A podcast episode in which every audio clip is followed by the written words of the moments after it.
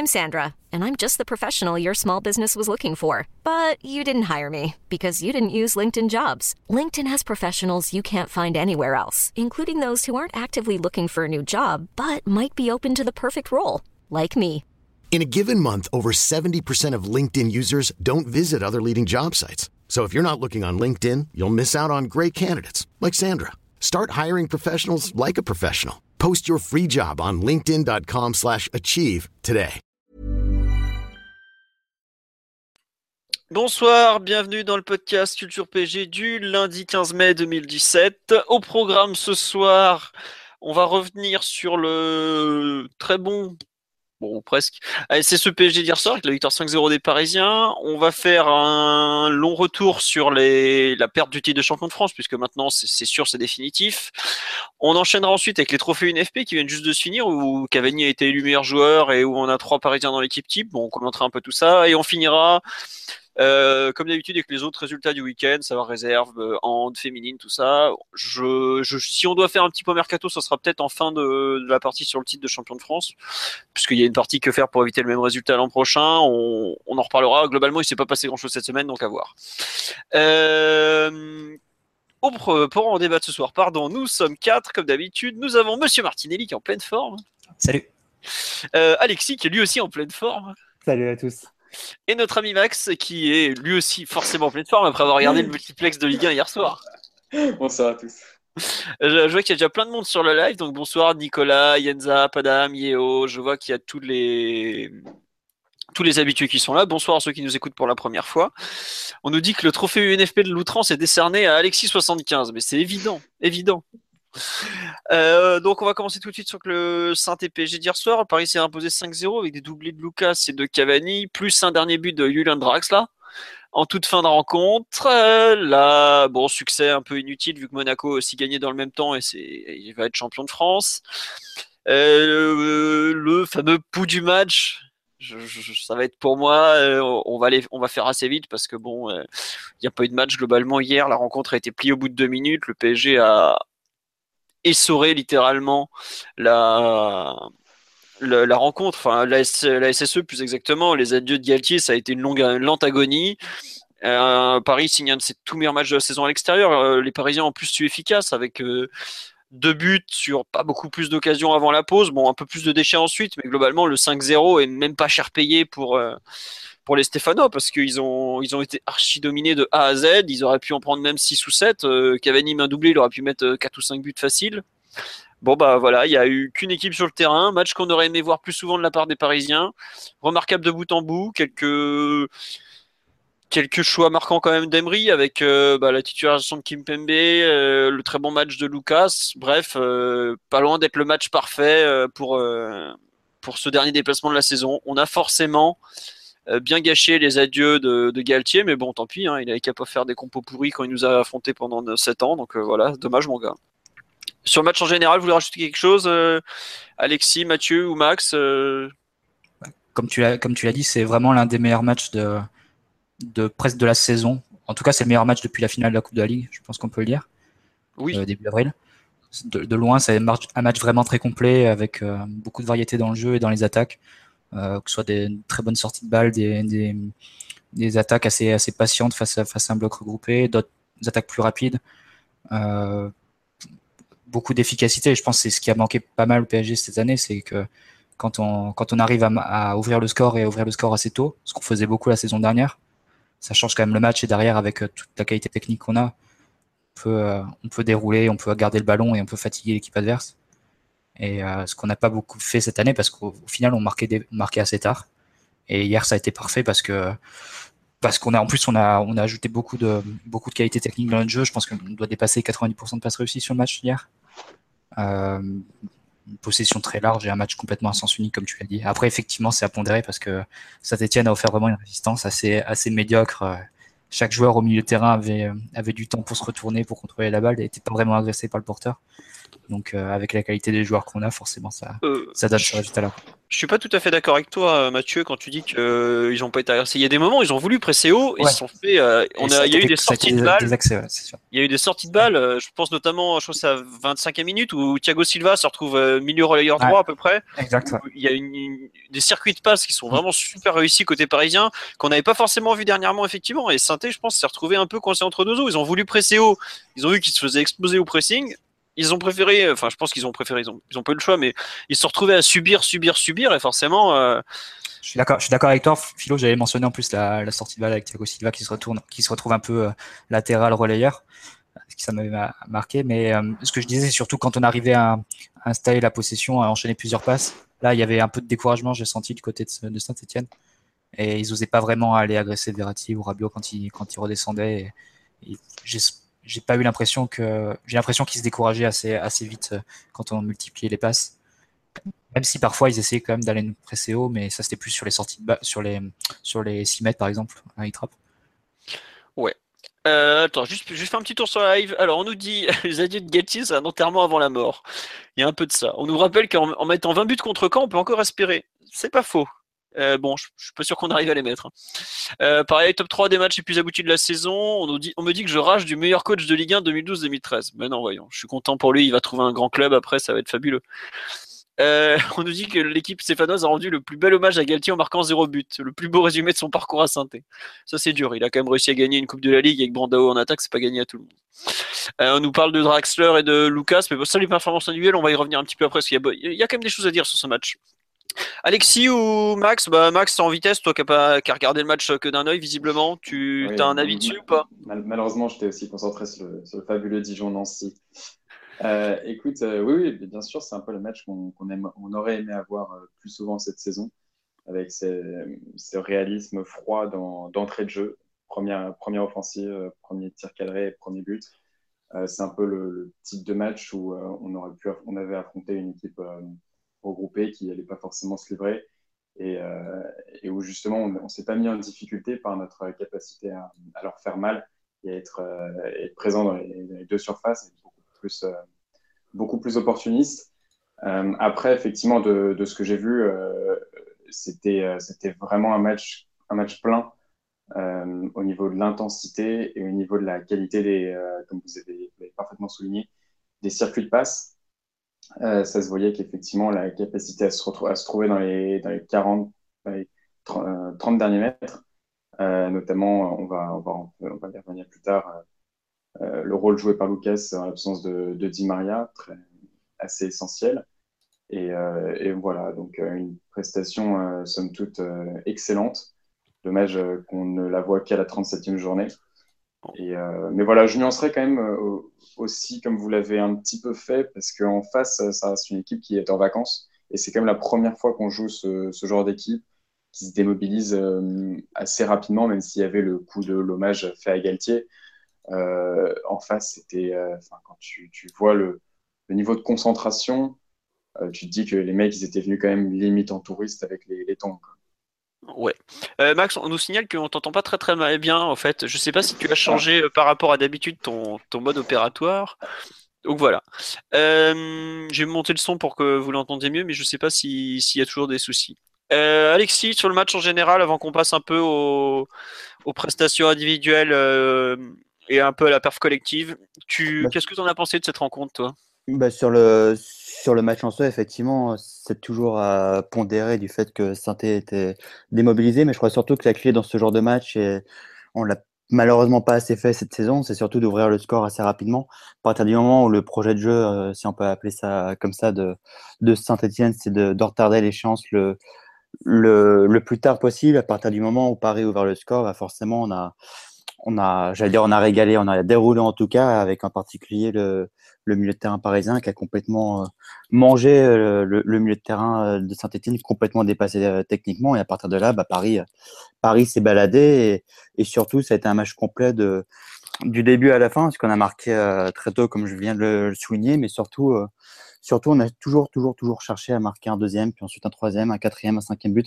On s'est pas arrêté de jouer, ce qui était un petit peu le, le défaut récurrent des années passées. Bah, là, on a toujours cherché à, en marquer encore au, au grand drame pardon, des, supporters, des pauvres supporters stéphanois qui étaient, bien les seuls à la hauteur du côté, du côté des Verrières. Donc ensuite, effectivement, ça arrive à la 37e journée. Paris n'avait pas grand-chose à gagner sur ce match-là. Saint-Etienne était démobilisé. Donc on, on, ça restera pas un, des grands matchs de la saison à cause de ça, mais il n'empêche bah, que ce PSG, quand il veut, il peut. Et quand il, quand il a la capacité à se rendre les matchs faciles, même contre une équipe démobilisée, bah, il sait très bien le faire. Et, et hier, au moins, on a vu un, pas loin de voir le meilleur match des PSG de la saison, en tout cas à l'extérieur. Ouais. Euh, on nous dit on n'a pas, compris l'attitude des joueurs de Galtier. Mais les joueurs de Galtier, ils l'ont expliqué à la mi-temps. Je crois que c'est Amouma qui, qui le dit. Euh, on fait ce qu'on peut, mais on se fait défoncer, quoi. Enfin, il le dit pas comme ça, mais pas loin. Il dit mais vous êtes gentil, on, court, on court, mais on touche pas les billes. Ouais, on n'y arrive pas, quoi. Ils sont, il y a, il y a tellement peu de, de balles côté parisien. C'est tellement peu de ballons rendus. Il me semble que le but, euh, le but de Cavani, il arrive alors que Saint-Etienne n'a toujours pas touché le ballon. C'est à deux minutes du PSG et qui arrive après à, envoyer. Euh, c'est Rabiot qui envoie Maxwell qui sent parfaitement pour Cavani. Pas mal de bonnes passes de Rabiot d'ailleurs. Ouais, ce qui est impressionnant, c'est la façon dont le milieu parisien, techniquement, enfin l'ensemble du PSG d'ailleurs, a complètement mangé les pauvres Stéphanois. Moi, je pense pas que cette Etienne ait, baissé le pantalon, soit, soit arrivé résigné. Ils se retrouvaient être résignés au moment où ils ont joué le match parce qu'ils ont vu que bah, qu'il y avait trois classes d'écart et, et, je, suis sympa. Donc à partir de là, Saint-Etienne, quand ils ont essayé de jouer pendant un quart d'heure, ça n'a pas été trop mal, mais c'était beaucoup, beaucoup trop limité. Hein. Ouais, bah après, ça fait des mois que c'est limité. Enfin, pas des mois, mais des semaines que c'est limité. C'est là, ce que j'avais, l'impression que j'avais en regardant la rencontre, c'est que l'air, l'air Galtier s'achève à saint il était temps que ça s'achève. C'est vraiment une équipe. Ils ont fait, ouais, ils ont fait l'année de trop. Ouais, c'est, c'est un peu ça, l'année de trop vraiment, où tu sens que ça fait, ça fait quand même deux, ça fait deux, trois mois que les mecs ils, sont plus euh, mentalement. Exactement. Ils les matchs nuls le dimanche à 15h. Et c'est pas les matchs les plus sympas à suivre, ceux-là, on peut vous le dire. Euh, tiens, on nous demande s'il y a un, effet joueur libéré de la pression côté PSG. Qu'est-ce que vous en pensez? Mais non, au contraire, moi je dirais que c'est un petit peu l'inverse. Euh, alors je sais pas si on peut parler de libéré de pression, mais avec la, finale de la Coupe de France, les mecs au contraire, ils sont encore, ils sont encore sous pression, sous tension.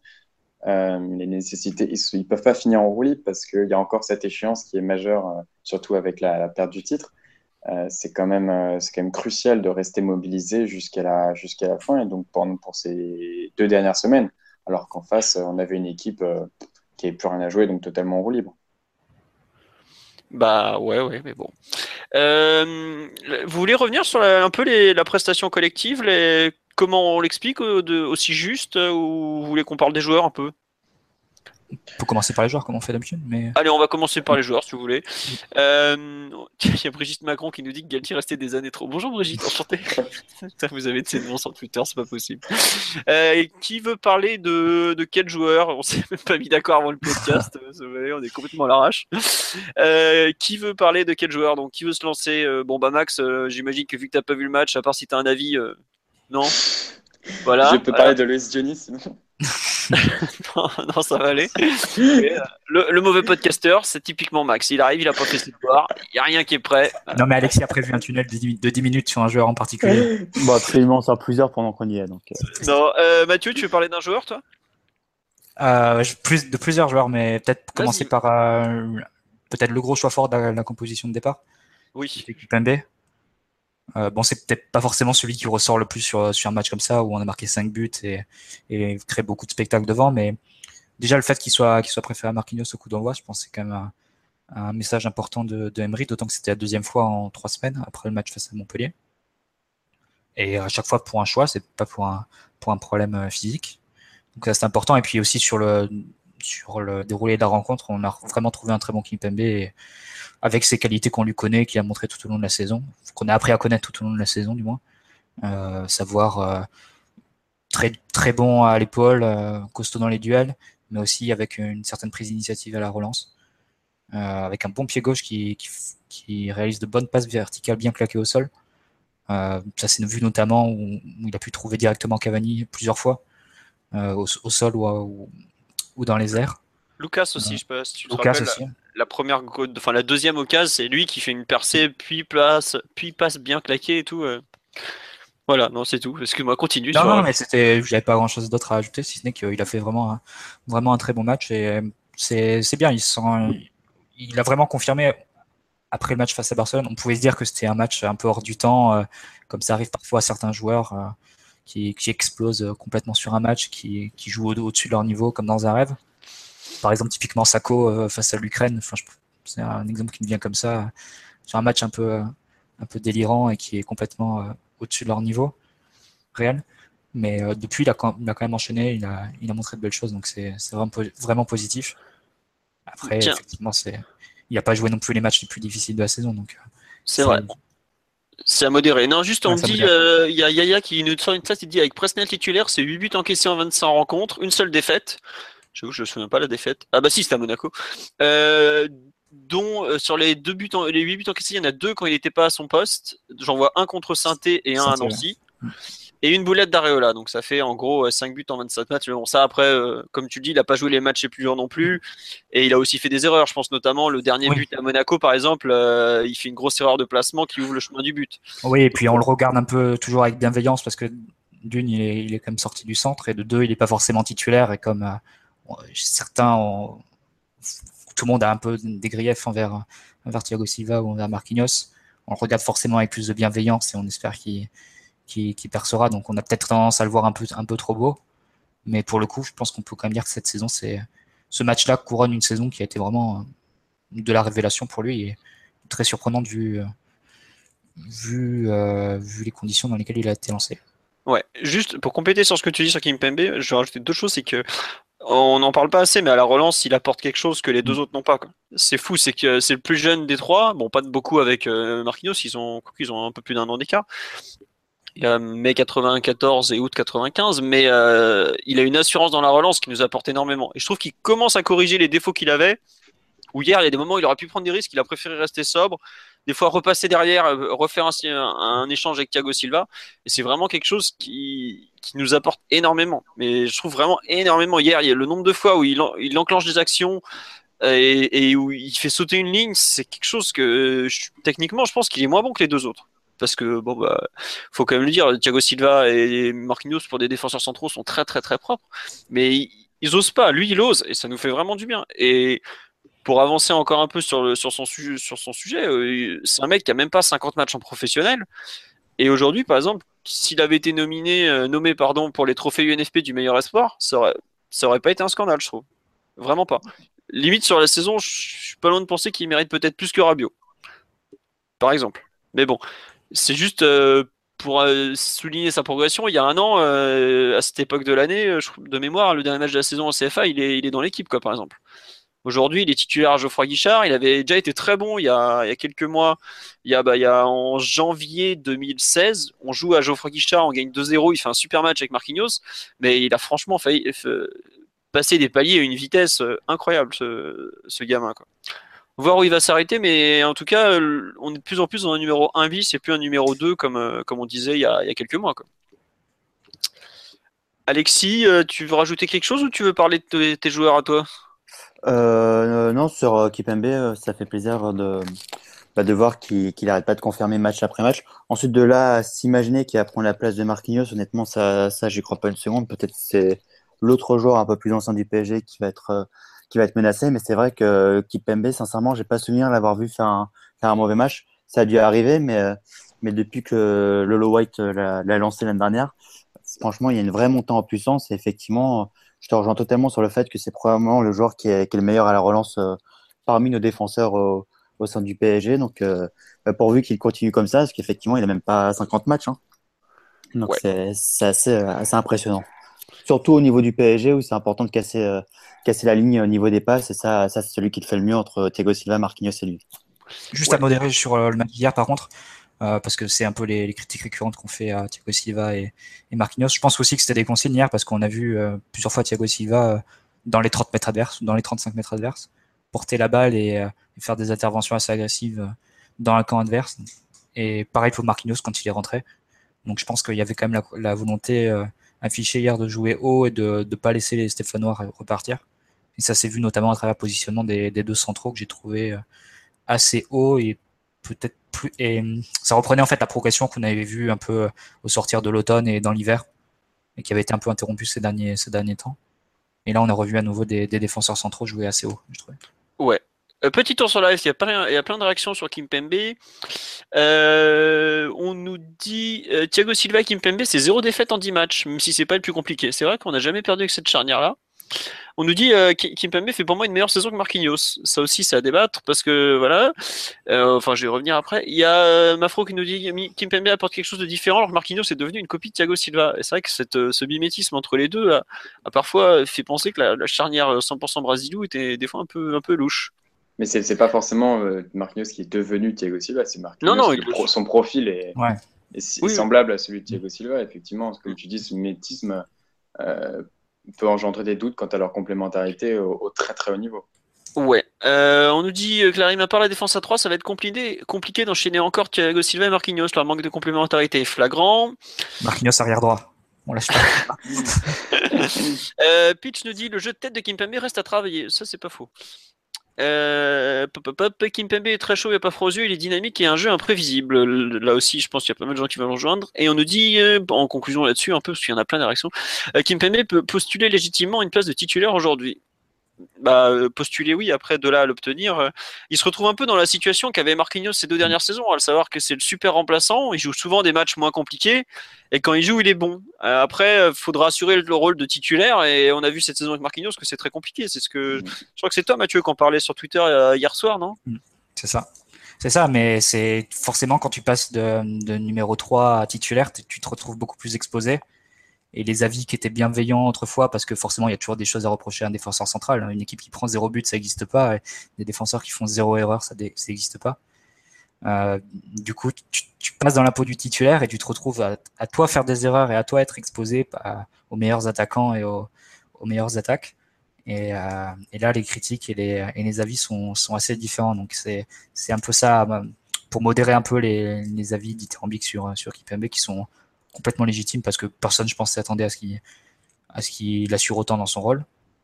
Mais voilà, c'est juste pour modérer un peu en disant que Marquinhos, ces deux dernières saisons, tout le monde le réclamait titulaire et aujourd'hui, euh, beaucoup en ont marre. Donc c'est compliqué quand même. Non, je, te rejoins, je, te rejoins, totalement, Marty. Euh, en, plus, qui PMB par rapport à, à, Marquinhos, il y a le fait que le match contre le Barça, ça a été le meilleur. Enfin, je parle du parc, hein, il était titulaire et il a fait son meilleur match et c'était le meilleur match du ouais, Mais tu vois, il y avait aussi le euh, match, euh, le match bah, justement, le mimétisme est frappant parce que le meilleur match de Marquinhos, peut-être, c'était aussi au parc face au Barça. Ouais, euh, avec en 2014. Ah oui, en septembre 2014. Ouais. tout à fait. à l'époque, tout le monde le voulait aussi titulaire quelques mois après, quand les deux, deux titulaires brésiliens étaient, étaient critiqués. Ouais, bon, on a fait le tour sur Kimpembe, je pense. Alexis, tu, tu voulais parler d'un autre joueur, il me semble, au départ? Euh, oui, euh, juste deux, parce qu'on parlait de la composition d'équipe, euh, on n'en a pas beaucoup parlé, mais hier Meunier a été préféré à, Aurier, si je dis pas de bêtises, enfin dans le sens où Aurier n'était pas, était pas blessé, donc je pense mmh. aussi que ça a été un choix fort. Et sinon, encore une fois, sur Verratis, qui en a pris plein la figure cette saison, à juste titre ou pas, pour moi pas à juste titre, mais ça c'est un, un, autre débat. Et en l'occurrence, ben, on se rend compte que quand, quand Verratti... Mais d'où tu sors, il en a pris plein la tête, sincèrement. Bah, faut, pas non sur les réseaux sociaux, etc. Oh, Max, mais non, c'est à cause de l'agent. C'est à cause de son agent. Mais en soi, lui, il a absolument rien pris. C'est à cause de son hygiène de vie et de son agent. Mais il a quand même pris pas mal. Euh, Max, il, a pris plus que plus que jamais les saisons passées, on aurait entendu ouais, euh, Verratti, s'il est pas content, il peut se barrer. On n'aurait jamais entendu les critiques sur la sur sa vie euh, nocturne, alors qu'elle a toujours été agitée. Franchement, il a été beaucoup plus critiqué cette année. Parce qu'il était, comme le dit, comme le dit Mathieu, c'est le même parallèle qu'avec Marquinhos qui passe de numéro 3 à titulaire. C'est que Verratti cette année, il était beaucoup plus exposé. C'était le, c'était censé être le patron et qu'il rate son début de saison en raison de, sa blessure. Il rate le gros match à Monaco. Il y a eu les premières euh, peut-être tensions autour de son poste. Euh, il y a eu effectivement beaucoup plus. Il y a eu c'est la première année où véritablement il y a son agent qui l'a mis en, en, avant, qui euh, a été très présent au niveau médiatique.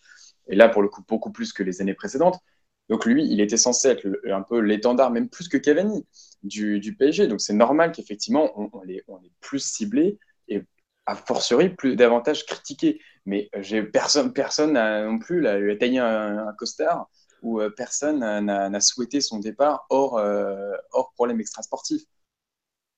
je sais bah, pas, moi je trouve que c'est un petit peu exagéré. Oui, mais bien sûr, mais tu as, toujours des cons partout. Donc à un moment, quand, quand tu t'enlèves le, le, résiduel des, des, abrutis, tu te rends compte que effectivement chaque, chaque semaine, semaine après semaine, il, a été, il a été constant, il a été ultra performant. On l'a toutes les semaines. Franchement, je n'ai pas le souvenir d'une semaine où on n'a pas cité Verratti dans les tops de, nos, de, nos, de nos podcasts. Bah, comme c'est le meilleur joueur enfin, techniquement de l'équipe, forcément, quand le PSG déroule, il n'y a, y a pas de mystère. C'est parce que Verratti se balade. Hein. Et, et, à l'inverse, quand Verratti est en difficulté, bah, c'est tout le PSG qui est souvent en, grosse difficulté. Il n'y a, y a pas de hasard. Hein. C'est un bon résumé, Alexis. Oui, oui, euh, pour une fois, tu vois. Euh. Oui, oui, non, ça fait court, c'est bien. euh, je suis tout perdu là, tu vois. Tiens, euh, on nous dit étonné que le match de Draxler n'ait pas été plus mis en avant. Il dribble, il dribble, quand il faut, fait la passe quand il faut, très bonne Tranquille, on, on, avance ligne par ligne. ah d'accord, oh là là, qu'est-ce qu'il est fort. En plus, je voulais, je voulais parler de lui en plus de Draxler. D'accord, bah, moi je voudrais parler de Rabiot, que j'ai encore une fois beaucoup aimé en sentinelle, très libre. Pas, pas sentinelle à la Casemiro qui, finalement euh, bouge assez peu devant la, défense. Non, mais aujourd'hui, c'est peut-être la, sentinelle la plus caractéristique du football européen qui est vraiment. Euh, bon, c'est pas un bourrin, loin. enfin, si c'est un bourrin, mais il sait faire des trucs avec ses pieds, mais euh, on sait qu'on n'arrive pas à trouver un successeur à Thiago Motta. On en est déjà à trois mecs qui ont, échoué. Et je trouve que Rabiot, dans ce poste-là, il y a fort longtemps, j'ai toujours été persuadé que ce serait un grand 8. Mais plus le temps passe, moins je le suis. Et effectivement, il pourrait, je pense, à, terme être vraiment notre, notre numéro 6, euh, le futur. J'ai l'impression qu'il s'est bloqué par rapport à ce poste de milieu défensif parce que dans sa tête, il s'est dit que ça allait être un box-to-box parce que c'est vrai qu'il a toujours été comme ça. Mais quand je vois ses limites à être décisif euh, dans la passe, dans la construction, très haut sur le terrain, limites qui apparaissent beaucoup moins quand il joue devant la défense comme ça, euh, où il arrive à trouver des, angles de passe qui lui sont accessibles, il arrive à trouver des solutions qui avec ses qualités techniques et sa vision du jeu qui est bonne mais qui est pas exceptionnelle, hein, c'est pas, méchant, c'est juste un constat, lui permet d'accéder, euh, de briller vraiment devant la défense. Après, il a encore du mal à, se placer face à des adversaires très regroupés, mais bon, ça progresse et j'avoue que j'espère que le staff saura trouver les mots pour, euh, pour l'installer peut-être à moyen terme à, à ce poste-là. Parce qu'autant je pense qu'un grand relayeur gauche, on peut le retrouver. Et je, pense qu'on a des joueurs qui seront de, grands relayeurs gauche dans, notre équipe, dans le football européen, même euh, peut-être même au sein du centre de formation qui sont déjà à l'effectif. J'avoue que les, limites de, de Lo Nkunku, tout ça, on les connaît pas aujourd'hui, ou même d'autres, je pense à Vernet qui est plus jeune par exemple, mais qui a déjà un, vrai talent à ce niveau-là. Bon, avoir autant un 6 comme on a euh, de type euh, pas de type Mota parce que type Mota je ouais un 6 un peu organisateur étant donné que Caligari j'ai des doutes euh, à, moyen, à, court, voire moyen terme. Je pense que Rabiot a vraiment un super rôle à jouer. Et même en équipe de France, il se rend pas compte que c'est peut-être le poste où il a le plus de chances de jouer. Quoi. Donc je sais pas, j'espère qu'on va savoir le convaincre et qu'il va continuer dans ce rôle devant la défense. Parce qu'entre son gabarit, sa capacité à distribuer et tout, c'est c'est pas mal. Le seul truc, c'est que à ce poste-là, on n'exploite pas sa, capacité à mettre des buts et il est capable de, marquer des buts. Après, tu vois bien que quand il joue le numéro 6, c'est d'autant plus avec Verratti. Mm. Euh, leur, ils échangent, ils permutent tellement souvent dans, au cours du match que Rabiot au cours du match il se retrouve aussi relayeur. Donc je pense que ça peut être un moyen aussi de lui vendre de poste, de lui vendre euh, ce projet de, ce projet de ah, développement. On est pratiquement sur du double pivot quand ils jouent ensemble. Tu regardes hier, le, positionnement de Verratti, il est très très très axial hier. Oui, bien sûr. Il, joue pas du tout relayeur droit. D'ailleurs, ça c'est heureusement que Lucas a su se positionner euh, intelligemment et qui faisait vraiment second attaquant, enfin une sorte de milieu offensif droit dans un franchement, Lucas, il a joué un rôle, euh, il était ouais, l'équivalent d'un milieu offensif plus que d'un second attaquant. Il a été vraiment intelligent dans son placement en plus. Mais je sais pas, le, vraiment cette, cette paire Rabio-Verratti, euh, quand, quand ils jouent à deux seulement, je trouve qu'autant ils ont un peu tendance à se déséquilibrer vers l'avant. Autant quand ils jouent à, trois, je l'aime vraiment beaucoup. Après, le reste le souci du relayeur gauche quand c'est Matuidi, c'est un peu plus compliqué techniquement, même si c'est ça dépend des matchs puisqu'on sait qu'il est, il est variable à ce niveau-là. Mais euh, je sais pas. Je... Et puis je pense que c'est aussi une idée que. en tout cas oui, vas-y. Ouais, Non, mais complètement, euh, on ne peut pas vous donner tort. Et je pense qu'aussi, quand, quand Rabiot euh, était aligné relayeur droit, c'est à une époque, c'est aussi, je pense, l'idée que, souhaitait, mettre, euh, mettre en place Emery. donc, l'idée du double pivot avec un, un avec un un peu plus électron libre à côté, sans avoir non plus le, un 4-2-3-1. et il a mis du temps, finalement, je pense, Rabiot à, trouver sa place Enfin, Emery a trouvé la place de Rabiot en, sentinelle et puis peut-être à le convaincre également. Mais euh, on sent euh, match après match qu'il est en train de prendre la dimension du poste. Et, euh, c'est. Max? Bon, Max a été rattrapé par son forfait internet. tu, as été coupé au moment où tu disais qu'il était en train de prendre la dimension du poste. Donc, Ah non, non, mais, non, mais voilà, mais c'était. Bon, d'accord. Non, euh, juste sur le live, il y a euh, juste sur le sur Rabio, je passe un petit test. Il dit Rabio très bon dans l'avant-dernière passe. Euh, on nous dit ouais effectivement qu'il veut pas de cette place. Et je sais que bah, c'était François qui était après c'était le match contre Bastia qui l'avait interrogé et qui avait. Enfin, tu voyais dans, dans, ses propos quand il en parle, il est vraiment convaincu que c'est pas son poste. il joue là parce qu'il dans son esprit il dépanne en fait. Voilà. Mais c'est dommage parce que je pense qu'il doit s'éclater à ce poste parce qu'il touche plus de 100 ballons. Euh, il peut multiplier les passes avec Verratti. Il a aussi cette liberté parce que quand Verratti redescend, il vient se placer un peu les centraux pour organiser la relance. Lui, il peut monter, il peut, il peut soutenir un peu les offensives. Donc, franchement, je, s'il fait vraiment un blocage sur ce poste-là, et s'il a l'air de le faire vraiment, j'ai vraiment du mal à le comprendre. Comme tu as évoqué tous, les bons arguments, Philo, à savoir euh, la, place qui se libère au PSG en équipe de France, ses qualités qui l'amènent plus à, à, jouer face au jeu et, proche de sa défense pour, toucher des ballons et pour organiser le jeu. Après, effectivement, il va lui manquer de l'expérience, euh, apprendre à, maîtriser le tempo et tout ça, mais ça, ça, tu l'as pas à 19 ans. Enfin, à part si C'est ça qui arrive avec le temps, ça. Ouais, c'est ça qui arrive avec le temps. À part si tu t'appelles peut-être Julian Weigel, donc, euh, mais sinon, c'est assez rare au Busquets. Donc, sinon, c'est vraiment très rare. Mais oui, je pense qu'il y a quelque chose à développer. Après, Max, tu disais qu'il prend la mesure du poste match après match.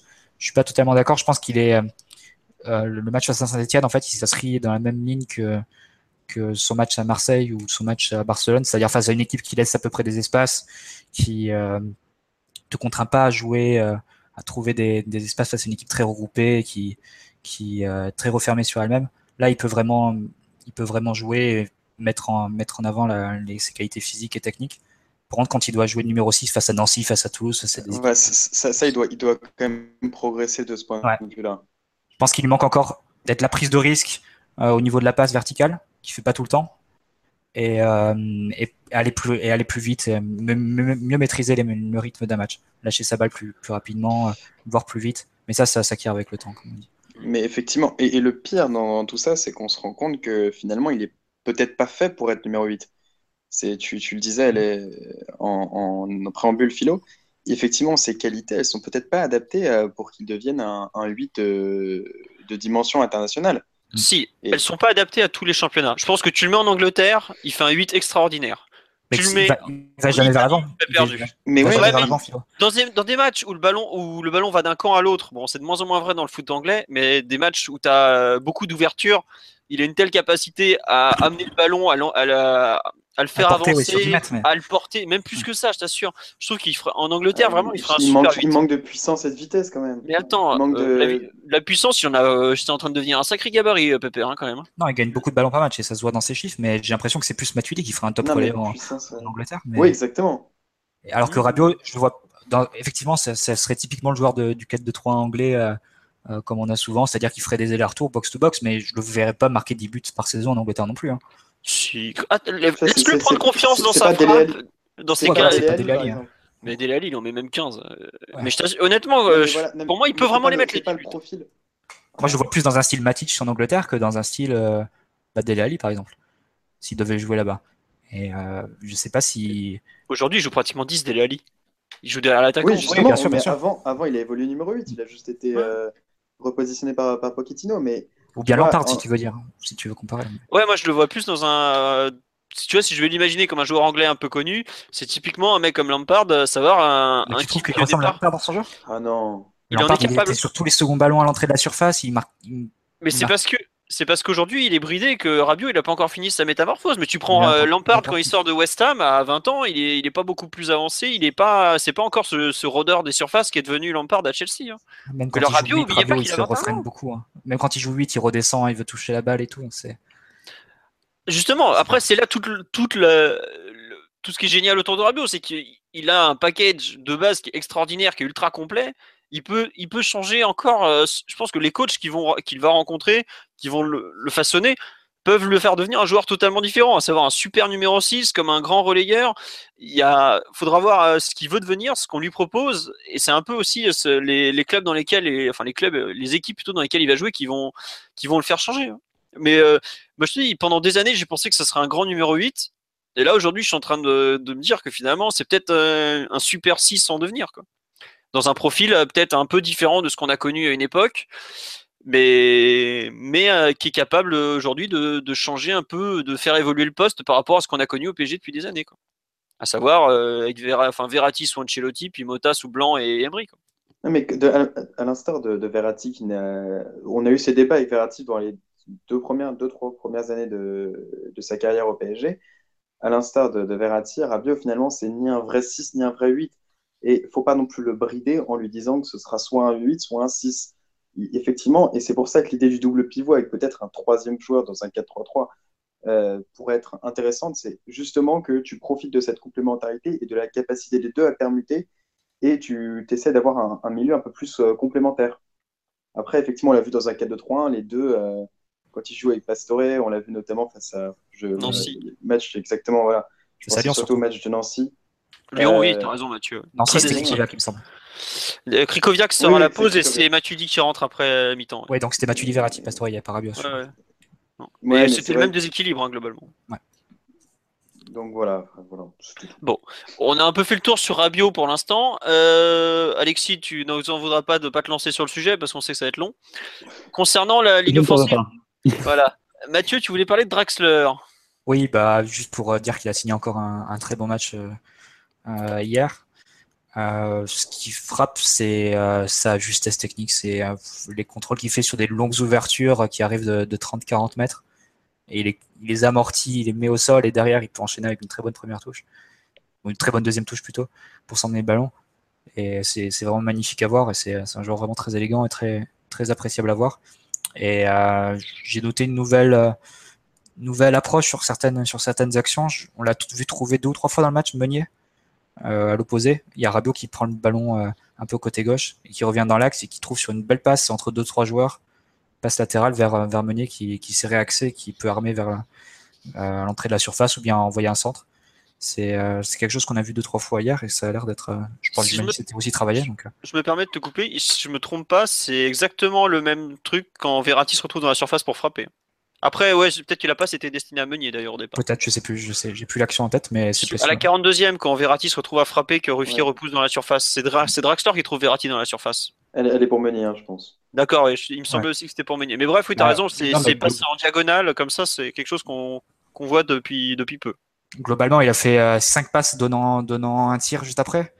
Hier, c'est le record du match. Euh, il, a, il a été vraiment très présent, très influent offensivement, avec encore plus de liberté, je pense. Euh, surtout de la largeur que euh, par rapport à quand Di Maria joue. Di Maria, on sait qu'il a tendance à monopoliser vraiment les ballons dans l'axe et à, prendre beaucoup de place. Draxler a, pu euh, plus se balader sur la largeur, aller, jouer par exemple à une 2 avec Meunier sur le côté droit, par exemple. Non, on l'a vu très libre, très, très bon et, et vraiment rien à dire sur ce joueur. C'est un plaisir de l'avoir. Ouais, bah, je- non, mais globalement, je- là, il y a, sur live, il y a Marcus qui nous dit les contrôles et les passements de jambes de Draxler avec euh, un, que- les yeux en forme de cœur. Mais ouais, c'est- c'est c'est d'une propreté tout ce qu'il fait. C'est simple, mais c'est tellement propre. Un Sur, régal. but, euh, sur son but, là, euh, le- là où, avec la passe de Lo Celso, quand même, qui arrive de, de 30 mètres au moins, Oh, plus que ça. peut-être plus. Ouais. Il est, je crois qu'il est avant le rond central. Ah, il Il est avant le rond. juste Ouais, avant. donc ça doit faire quasiment 40 mètres. Et il faut vraiment le, revoir au ralenti, son contrôle, et après sa touche de l'extérieur du pied pour s'amener en position de frappe. C'est d'une propreté incroyable. C'est vraiment c'est, euh, un geste de crack, c'est euh, Tom qui nous dit sur live son but sur la passe de Chelsea, un résumé de son match propre, élégant, efficace. C'est vrai qu'il a une, élégance folle. Je sais qu'il s'est fait un peu pourrir euh, il y a pas longtemps parce que le staff était pas content de lui, qu'ils l'ont sévèrement re- remis en place parce qu'ils trouvaient qu'il se fatiguait un peu. Et depuis là, ce match, je trouve, a revenu à un bon niveau. Le précédent aussi était pas mauvais Ouais. mémoire contre Bastia. Mais voilà, c'est vrai qu'il a eu un petit trou d'un mois, mais bon, c'est faut pas oublier qu'il a pas joué la première partie de saison ou presque. Je pense que sur une saison complète, à voir ce que ça va donner, même si son été il a besoin d'être poussé, je pense. C'est un joueur qui peut se, se relâcher assez vite. Qui est, c'est un peu les critiques qui étaient faites en Allemagne sur lui. Il me semble tu lisais sa philo au moment de sa. Ah oui, c'est ça, oui. Il se repose trop vite sur ses, ses immenses facilités. Au, au départ, il a un talent exceptionnel. Tu vois la qualité de ses prises de balles, il comprend tout. Techniquement, il est super propre. Il est, il est à la fois grand, mais, mais pas, pas lourd, tu vois ce que je veux dire. Il, est, il Ouais, a vraiment. non, il flotte, il flotte sur le terrain. Ouais, il, ouais, il flotte sur le terrain, exactement. C'est complètement ça. Mais après, voilà, tu sais qu'il a pas forcément le mental d'un champion qui saura se remettre en question tous les jours. c'est un peu voilà, c'est ça. Aujourd'hui, sa carrière, si elle a pas décollé, c'est uniquement parce qu'il a pas le mental d'un d'un top joueur, tout simplement. C'est pour ça qu'il a besoin, je pense, d'une part d'avoir des soufflantes régulières de la part de son entraîneur. Je pense, bon, de ce point de vue, je pense que Emery c'est le coach adéquat et de deux, d'avoir une concurrence quand même, d'avoir un, joueur qui peut le, qui peut pousser à être tout le, temps, tout le temps à son meilleur niveau et à pas se relâcher parce que effectivement à Schalke ou à, Wolfsburg c'était le crack de l'équipe et, il pouvait jamais sortir et aller sur le banc donc c'est bien quand même d'avoir quelqu'un qui puisse le, pousser à tout le temps à donner son maximum. Ouais. Euh, tiens, c'est vrai qu'on nous dit il a l'air d'avoir un pied gauche assez moyen. Bah, vu la qualité du droit, on lui pardonne. Euh, vous voulez parler d'un dernier joueur, euh, histoire qu'on conclue sur saint PSG ou, pas? Parce que là, on a ça, qu'on a beaucoup parlé de Kim Pembe, Rabiot, Draxler. Moi, je, voudrais quand même juste en placer une sur le, très bon match de Lucas.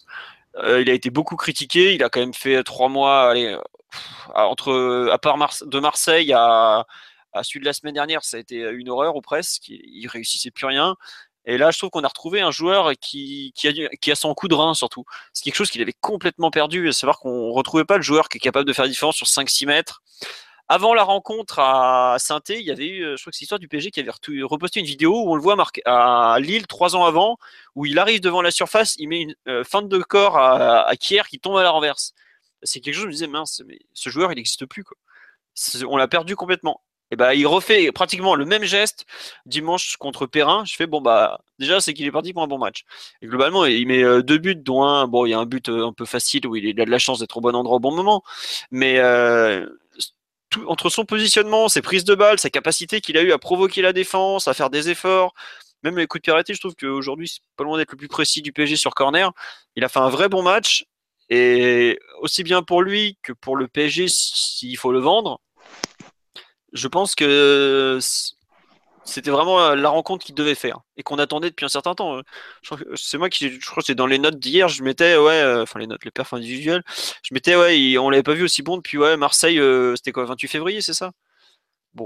Ça fait c'est long deux mois et demi, mais j'aimerais voir la fin de saison quand même qu'il est capable de faire et, ça aussi un rappel comme quoi c'est pas un mauvais joueur. Faut voilà, il en a pris plein la tête parce que c'est vrai qu'il a, il a, il a fait deux mois catastrophiques, mais ça reste un, un bon joueur. On n'est pas international brésilien en étant un peintre absolu.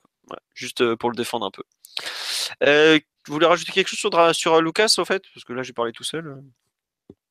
Alexis, Mathieu, bah, Lucas, on l'a suffisamment critiqué pour euh, bah, reconnaître que quand il est bon, euh, il l'est. Ça a été le cas euh, hier à Saint-Etienne, mais contre Bastia, il avait déjà été aussi très bon. Le problème de Lucas, mais j'ai déjà dit, enfin, on l'a déjà dit plusieurs fois, c'est que c'est pas un mauvais joueur. C'est un mauvais joueur quand on part du principe qu'il devait être titulaire indiscutable au PSG.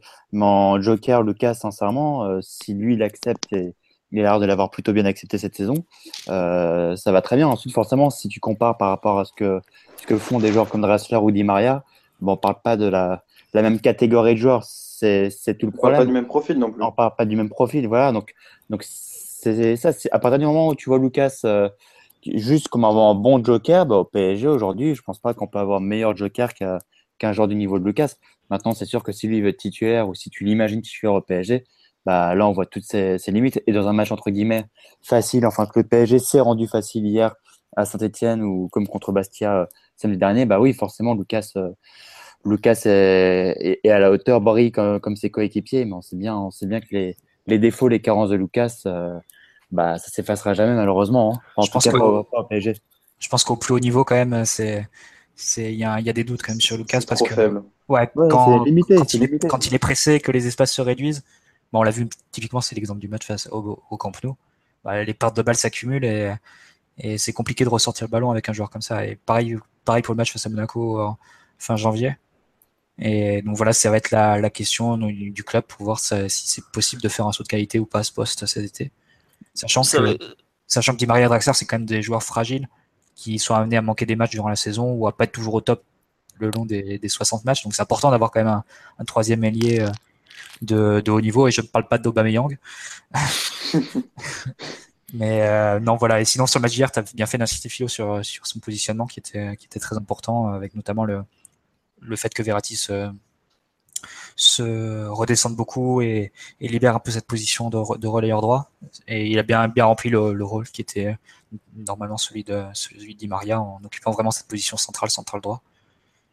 Et encore en faisant ses stats, parce que mine de rien, c'est même si c'est pas toujours très convaincant dans le jeu, on peut lui reconnaître une chose, c'est qu'il est souvent présent euh, dans les, souvent présent dans les, pour les seconds ballons dans la surface, dans les ballons qui traînent un peu. Et il a marqué pas mal de buts comme ça, et au final, il fait des stats très honorables. Donc, euh. tu as souligné une chose qui est intéressante, euh, Marty, c'est le fait que Lucas, c'est évident que si demain il y a un club qui, qui se ramène avec 40 millions d'euros, faut faut le mettre dans l'avion. Enfin, ça, ça va être. en voyant par qui je le remplace, évidemment. Mais le, tout le problème, c'est effectivement, c'est que le pire, c'est que Lucas, il a des bonnes stats, mais il a des bonnes statistiques parce que le PSG marque beaucoup de buts, que quand, quand on gagne facilement, bah, souvent il marque son petit but et il fait sa, sa passe décisive. Donc c'est un petit peu trompeur aussi. C'est... Et tout le problème, ça va être de savoir si le PSG est capable de trouver mieux pour le banc que, que Lucas, qui accepte surtout d'être joker. Bah surtout, euh, enfin je veux pas vous, vous, briser vos espoirs de départ, mais là Lucas, euh, il n'y a, pas grand monde. Voilà, c'est trop cher, ça. mais trop cher surtout. Non mais il coûte cher parce que le PSG va pas le brader. Il euh... prend une place extra communautaire. Ouais, mais ça, on va en avoir plein entre. Euh, non, mais c'est vrai. mais euh, pour, un club. Pour un club oui, oui, non, pour un club, c'est embêtant. Mais enfin là, il va être papa. Je suis pas sûr du tout. Mais alors vraiment pas ah du tout qu'il a envie de partir.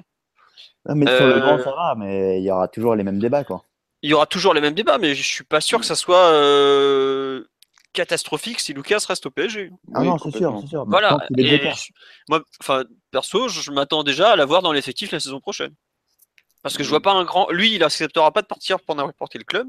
Ah bah déjà, tu l'auras le 1er juillet à la reprise, c'est sûr. C'est pas un transfert qui va se faire vite en priorité. Euh, si jamais ça se faire. non, non, mais donc euh, voilà. après, après, faut pas non plus dénigrer, effectivement, comme vous l'avez réhabilité et il ne faut pas non plus exiger un saut qualitatif euh, énorme par rapport. Non, mais c'est pas à 40 millions d'euros que tu vas avoir un saut qualitatif monstrueux euh, avec un, joueur comme Lucas qui peut finalement être assez utile, dont on doute des capacités euh, à être titulaire hein, dans une équipe qui souhaite avoir des, qui a des ambitions européennes. Évidemment, c'est un joueur qui doit toujours jamais être titulaire. C'est un joueur qui, qui peut compléter un groupe. Ouais, voilà. c'est exactement Par exemple, s'il y a une opportunité. C'est un role player quand même, parce faut que je parle un peu NBA. Euh, non, mais c'est un bon, c'est un bon joueur de, c'est un bon joueur de banque. Mais tu regardes si Alexis Sanchez, c'est une opportunité qui, qui, peut se faire, par exemple. Bien sûr, mais bien sûr, parce que de toute façon, ça ne sera pas le même profil. Tu peux compléter les deux. Et, euh... non, franchement, je trouve que c'est un petit peu facile le, Lucas bashing à chaque fois. Euh, c'est un joueur quand même qui est hyper utile pour être, euh, pour être dans un groupe de 18-19. Hum, surtout qu'on voit que Gonzalo Guedes, c'est pas, on va lui laisser un peu de temps, mais a priori, c'est pas non plus un, crack, euh, un crack capable de, renverser les hiérarchies d'ici quelques mois.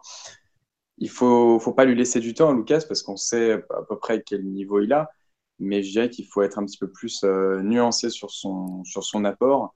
Et euh, sur des matchs de Ligue 1, encore une fois, ça reste un joueur qui est utile, et même en joker, ça, c'est un, joueur qui peut toujours t'apporter et qui, euh, dans un groupe de 18, euh, reste à, clairement sa place. Surtout qu'effectivement, tu n'en trouveras pas beaucoup des joueurs bien meilleurs qui accepteront d'être euh, de passer derrière Di Maria et Draxler, en effet. Non, Ce qui est incroyable, c'est qu'il n'y a aucun club de. Enfin, manifestement, il n'y a aucun grand club anglais qui le, qui le veuille vraiment, parce qu'il a typiquement le profil pour jouer en première ligue. Hmm. Bah écoute, ça bah, après, on n'est pas au courant de tout, mais c'est vrai que pour l'instant, il euh, n'y a pas trop de noms qui sont sortis. Le bah, après, c'est quoi Franchement, euh, c'est pas Manchester City, Arsenal, euh, pas, Arsenal, Chelsea Liverpool. qui vont. Mais Liverpool, ça joue pas, ça joue pas la, Ligue des Champions. Pourquoi lui, il irait, irait là-bas? Si, si, l'année prochaine, ils, ils, bah, ils y seront, Max. Hein. Ah, si, si, ils vont y être. Hein. Ils vont y être. Ah oui, ils ont gagné, c'est vrai. Oui, ils ont gagné 4-0 à West Ham, ils reçoivent un, petit club pour la dernière journée, donc ils vont y être. Hein. C'est Arsenal, Arsenal qui va pas y être. Ouais. Manchester United, ils vont l'être par euh, l'Europa League normalement. Bon, on verra. Non, juste pour Lucas, je vais finir euh, sur live. Je trouve qu'il y a des réactions qui résument assez bien. Euh, on nous dit bonne doublure dans un grand club. Et on nous dit trop juste pour la Ligue des Champions, mais très bien pour l'Europa League. Et il y a Eddie qui nous, qui, nous, qui nous dit le problème de Lucas, c'est qu'avec les blessures, il se retrouve toujours à jouer les gros matchs de Ligue des Champions et c'est trop moyen. C'est malheureusement. Mais voilà, c'est pas de sa faute en soi. Non, mais oui, c'est pas de sa faute, au contraire. Ça montre qu'il est plutôt fiable physiquement. Et voilà, quoi. Lui, il est, jamais blessé, bah, c'est déjà bien. Quoi. Euh, on, juste, on nous demande un petit mot sur le Chelsea, puis après, on va, on va refermer le chapitre de ce Saint-EPG. Je pense qu'on a réussi à faire plus de 50 minutes dessus, je ne m'y attendais pas. Euh, vous voulez euh, en parler en vitesse de le Chelsea, sa, sa, petite entrée sympa quand même? Qu'est-ce qu'on en dit pour l'instant? Bah, ça fait deux fois de suite et ça va peut-être encourager les dirigeants parisiens à peut-être pas le prêter pour l'année prochaine. Je crois qu'on était parti pour, euh, pour ça plus ou moins. Donc euh, bah, peut-être avec un peu de chance qu'Emery va, va le faire jouer plus de 10 minutes euh, le prochain match contre Caen. Titulaire serait pas mal, non? C'est vrai qu'il rentre dans des conditions qui sont à la fois faciles et pas faciles. Facile parce qu'il arrive contre des équipes qui sont complètement démobilisées, qu'il y a déjà 3 ou 4-0. Et surtout, il joue pas en janvier à Saint-Etienne. Il joue, ouais, ça. Il joue pas, il joue dans un climat favorable pour un Argentin, je pense que c'est pas mal. Euh, donc voilà, donc euh, c'est facile pour lui de, il a des espaces, il est pas trop attaqué, il peut, il peut jouer son jeu. Et pas et de l'autre côté, c'est pas facile parce qu'il a que 10 minutes et pas une de plus pour le coup. Emery a été un peu radin hier. Et, euh, et il arrive quand même à signaler les deux fois, donc c'est vraiment positif. Et je pense que ça souligne quand même la bonne gestion de, de son cas par, par Emery sur la, sur la demi-saison. Je pense que c'est très intelligent de le faire débuter sur les matchs comme ça, où il peut montrer des bonnes choses et faire saliver un peu les, supporters que le lancer dans un match bourbier en février ou en avril, euh, dans des matchs couperés où la victoire est obligatoire et où s'il avait, par exemple, s'il avait reçu euh, un traitement spécial d'un milieu défensif un peu bourrin de Ligue 1 ou, ou s'il avait raté un bon, Tongo Doumbia qui s'occupe de ses chevilles. non, mais tu vois, par un exemple, bon, un bon sonnaire Non, mais typiquement, c'est le genre de, c'est le genre de match où tu, veux complètement disparaître pour un 10 et rater beaucoup de passes. Et là, où il y aurait eu des doutes, il y aurait eu des critiques sur lui et ça aurait été compliqué pour lui. Donc je pense que c'est très bien qu'il commence par des matchs comme ça. Je pense aussi qu'il va faire la pré-saison au moins avec le club. Et à ce moment-là, le club décidera en fonction de ce qu'il aura vu. Et en fonction sans doute aussi du mercato. Donc euh, c'est mm. juste, Je te rajouter un truc, c'est qu'on oublie, mais quand il arrive en janvier, il a une saison complète dans les jambes. C'est pas rien d'avoir joué une saison complète avec les JO au milieu où il a arrêté le championnat, il a repris et tout.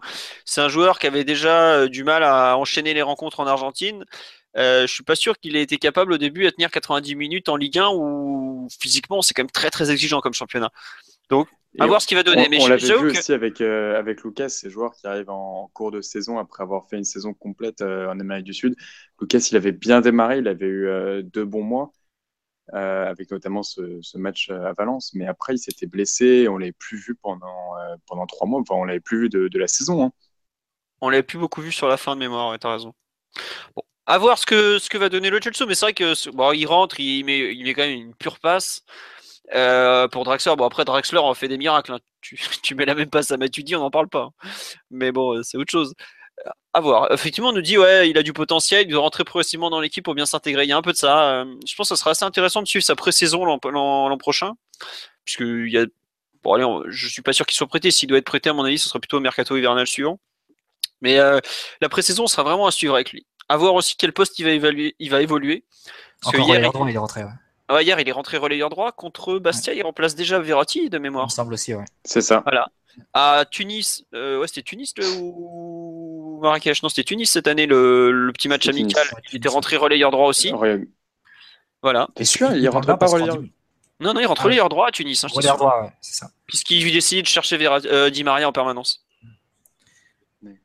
Mais c'est bien parce qu'il a vite pris la mesure du poste, en tout cas. Je ne sais pas si c'est son poste habituel, je ne crois pas d'ailleurs. Non, il joue plus haut en euh, Argentine. En, 10 minutes, tu vois, il touche une quinzaine de ballons. Donc c'est quand même beaucoup. Il veut vraiment, il la demande beaucoup. Et euh, ça prouve un joueur qui veut vraiment s'impliquer, qui veut qui est disponible et qui est prêt aussi à jouer à jouer relayeur ou passe un poste où passe beaucoup de ballons par match. Donc et, puis, et, puis, surtout, ça, ça, montre un peu une certaine force de caractère. C'est-à-dire qu'on avait vu euh, Verratti sur son premier match euh, face à Chelsea en, ce match amical aux États-Unis. Il avait fait euh, une, il avait fait un contrôle avec euh, passe derrière le pied d'appui à un moment. on voit aussi dans ses, dans, ce, dans entrées que le mec, il a quand même du caractère, il a une certaine personnalité. C'est-à-dire qu'il faut en avoir aussi pour, notamment, je pense surtout au match contre, contre Bastia, plus que plus qu'à celui-là. il faut avoir quand même une certaine personnalité au milieu de tous ces joueurs pour se comporter comme un patron, effectivement, délivrer les, bonnes passes, délivrer les, passes clés, euh, prendre sa chance de, loin et euh, un petit peu être le, distributeur, l'organisateur quand on a 20 ans et à peine deux matchs de Ligue 1 dans les jambes. Euh, ça démontre une certaine, une certaine force de caractère. On est d'accord. On nous dit le Chelsea une faute, un carton. Non, c'est vrai que le carton était dur, mais ah, en Argentine, on en a parlé la semaine dernière, il prenait déjà beaucoup de cartons. Donc je comprends aussi que tu le mets au coup d'envoi, tu finis à 10 en, une heure de jeu comme, il en est capable, euh, bon, pour peu que tu sois encore en lutte pour le titre et que tu fasses 0-0 dans un match bourbier, tu pètes un câble. Quoi. Bon. À voir. Mais c'est vrai qu'on nous dit effectivement, il faudra définir son poste. Il y a un peu de ça aussi. Quoi. Mais en tout cas, bon, y a, on est après le, le, talent technique, la patte gauche, la vision du jeu, il l'avait. Ce qu'il a travaillé, c'est euh, tout ce qui est physique, intensité, le coffre. Euh, le fait de, de peut-être tenter un peu trop la passe impossible à chaque fois. Là, par exemple, il a joué 10 minutes hier. Il y a un moment, il tente une percée, il se fait reprendre par Vertou, qui lance un contre c'est un truc qui se fait prendre, il se fait reprendre pratiquement au niveau de la ligne médiane euh, sur une percée qui est pas forcément adéquate. Il, allait dans l'entonnoir, tu fais bon, euh, tu fais ça à 0-0, tu te prends un contre, c'est compliqué. Pareil, il y a un moment, il tente une passe, euh, son extérieur pied gauche, il l'aime beaucoup, mais il y a des fois où ça sera pas forcément la bonne solution. Faut qu'il dégrossisse un peu son jeu, mais bon, globalement, faut quand même noter que sur la fin de saison, il est passé devant Nkunku. Ça fait là hier, Emery avait le choix entre Nkunku et Lo il a préféré faire entrer Lo par exemple. Donc c'est quand même plutôt une bonne chose. Parce qu'il y a quelques mois, il préférait largement Nkunku et c'était Lo qui était le 19e.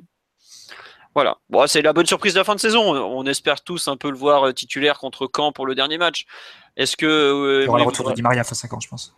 Voilà, il y aura le retour de Di Maria, il y aura le retour de Mota. Est-ce qu'il le fera titulaire? Est-ce qu'il le fera jouer une demi-heure? Bon, ça peut être un bon test de fin de saison, même si on sait que Emery n'est pas du genre à balancer les matchs de championnat comme ça. Et puis, il a peut-être aussi la Coupe de France à préparer. Il veut pas laisser certains joueurs sans match pendant 15 jours. Bon, on verra.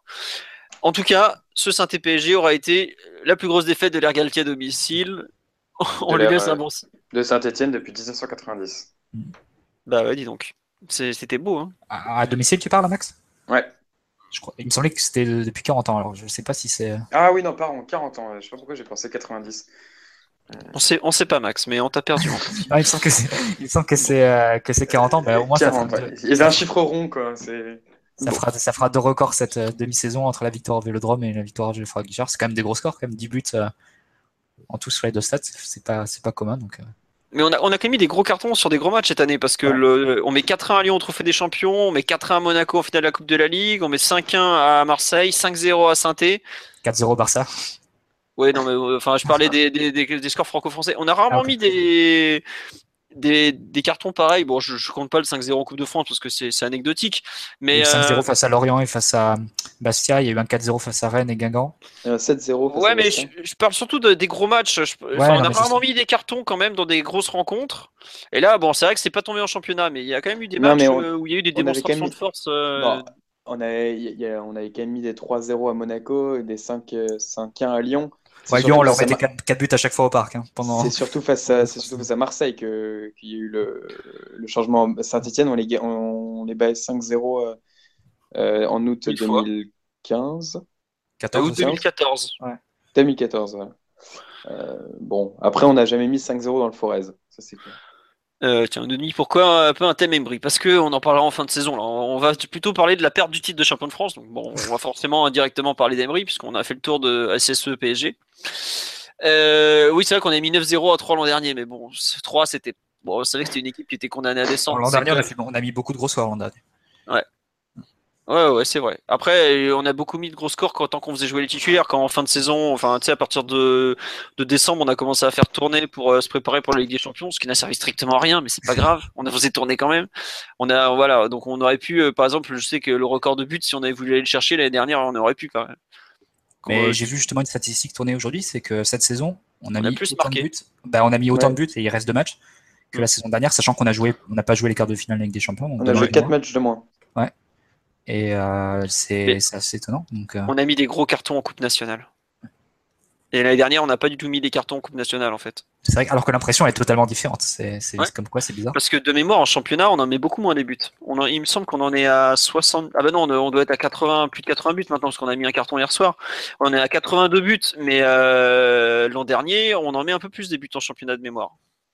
Il me semble qu'on frôle les 100 buts. Bah, on est, ouais, 102, voilà. 101, 102. 102, voilà. Donc on a mis 20 buts de moins en championnat. C'est c'est pas rien, 20 buts de moins en championnat quand même. Hein. C'est vrai. Tu vois, on finit à plus 83 en différence de but l'année dernière. Euh, on a plus 56. Voilà, on a plus 56. Et l'AS Monaco. En Ligue, des Champions. Monaco.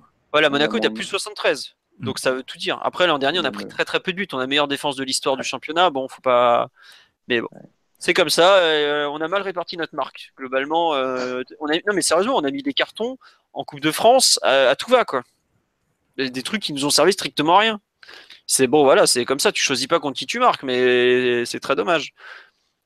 Tant pis, tu vois, par exemple, on, met, on en met 4 à Bordeaux en Coupe de la Ligue, on en met 7 à Bastia, on en met 4 à Rennes. 5 à Monaco. 5 à Monaco. Euh, il y a eu quoi? On en met 4 à Monaco. Re 4 à Monaco, ouais. Voilà, on a fait des, des prestations euh, assez euh, paradoxales, en fait. Bon. Le titre de champion. Ah. Pourquoi on le perd? Comment on le perd?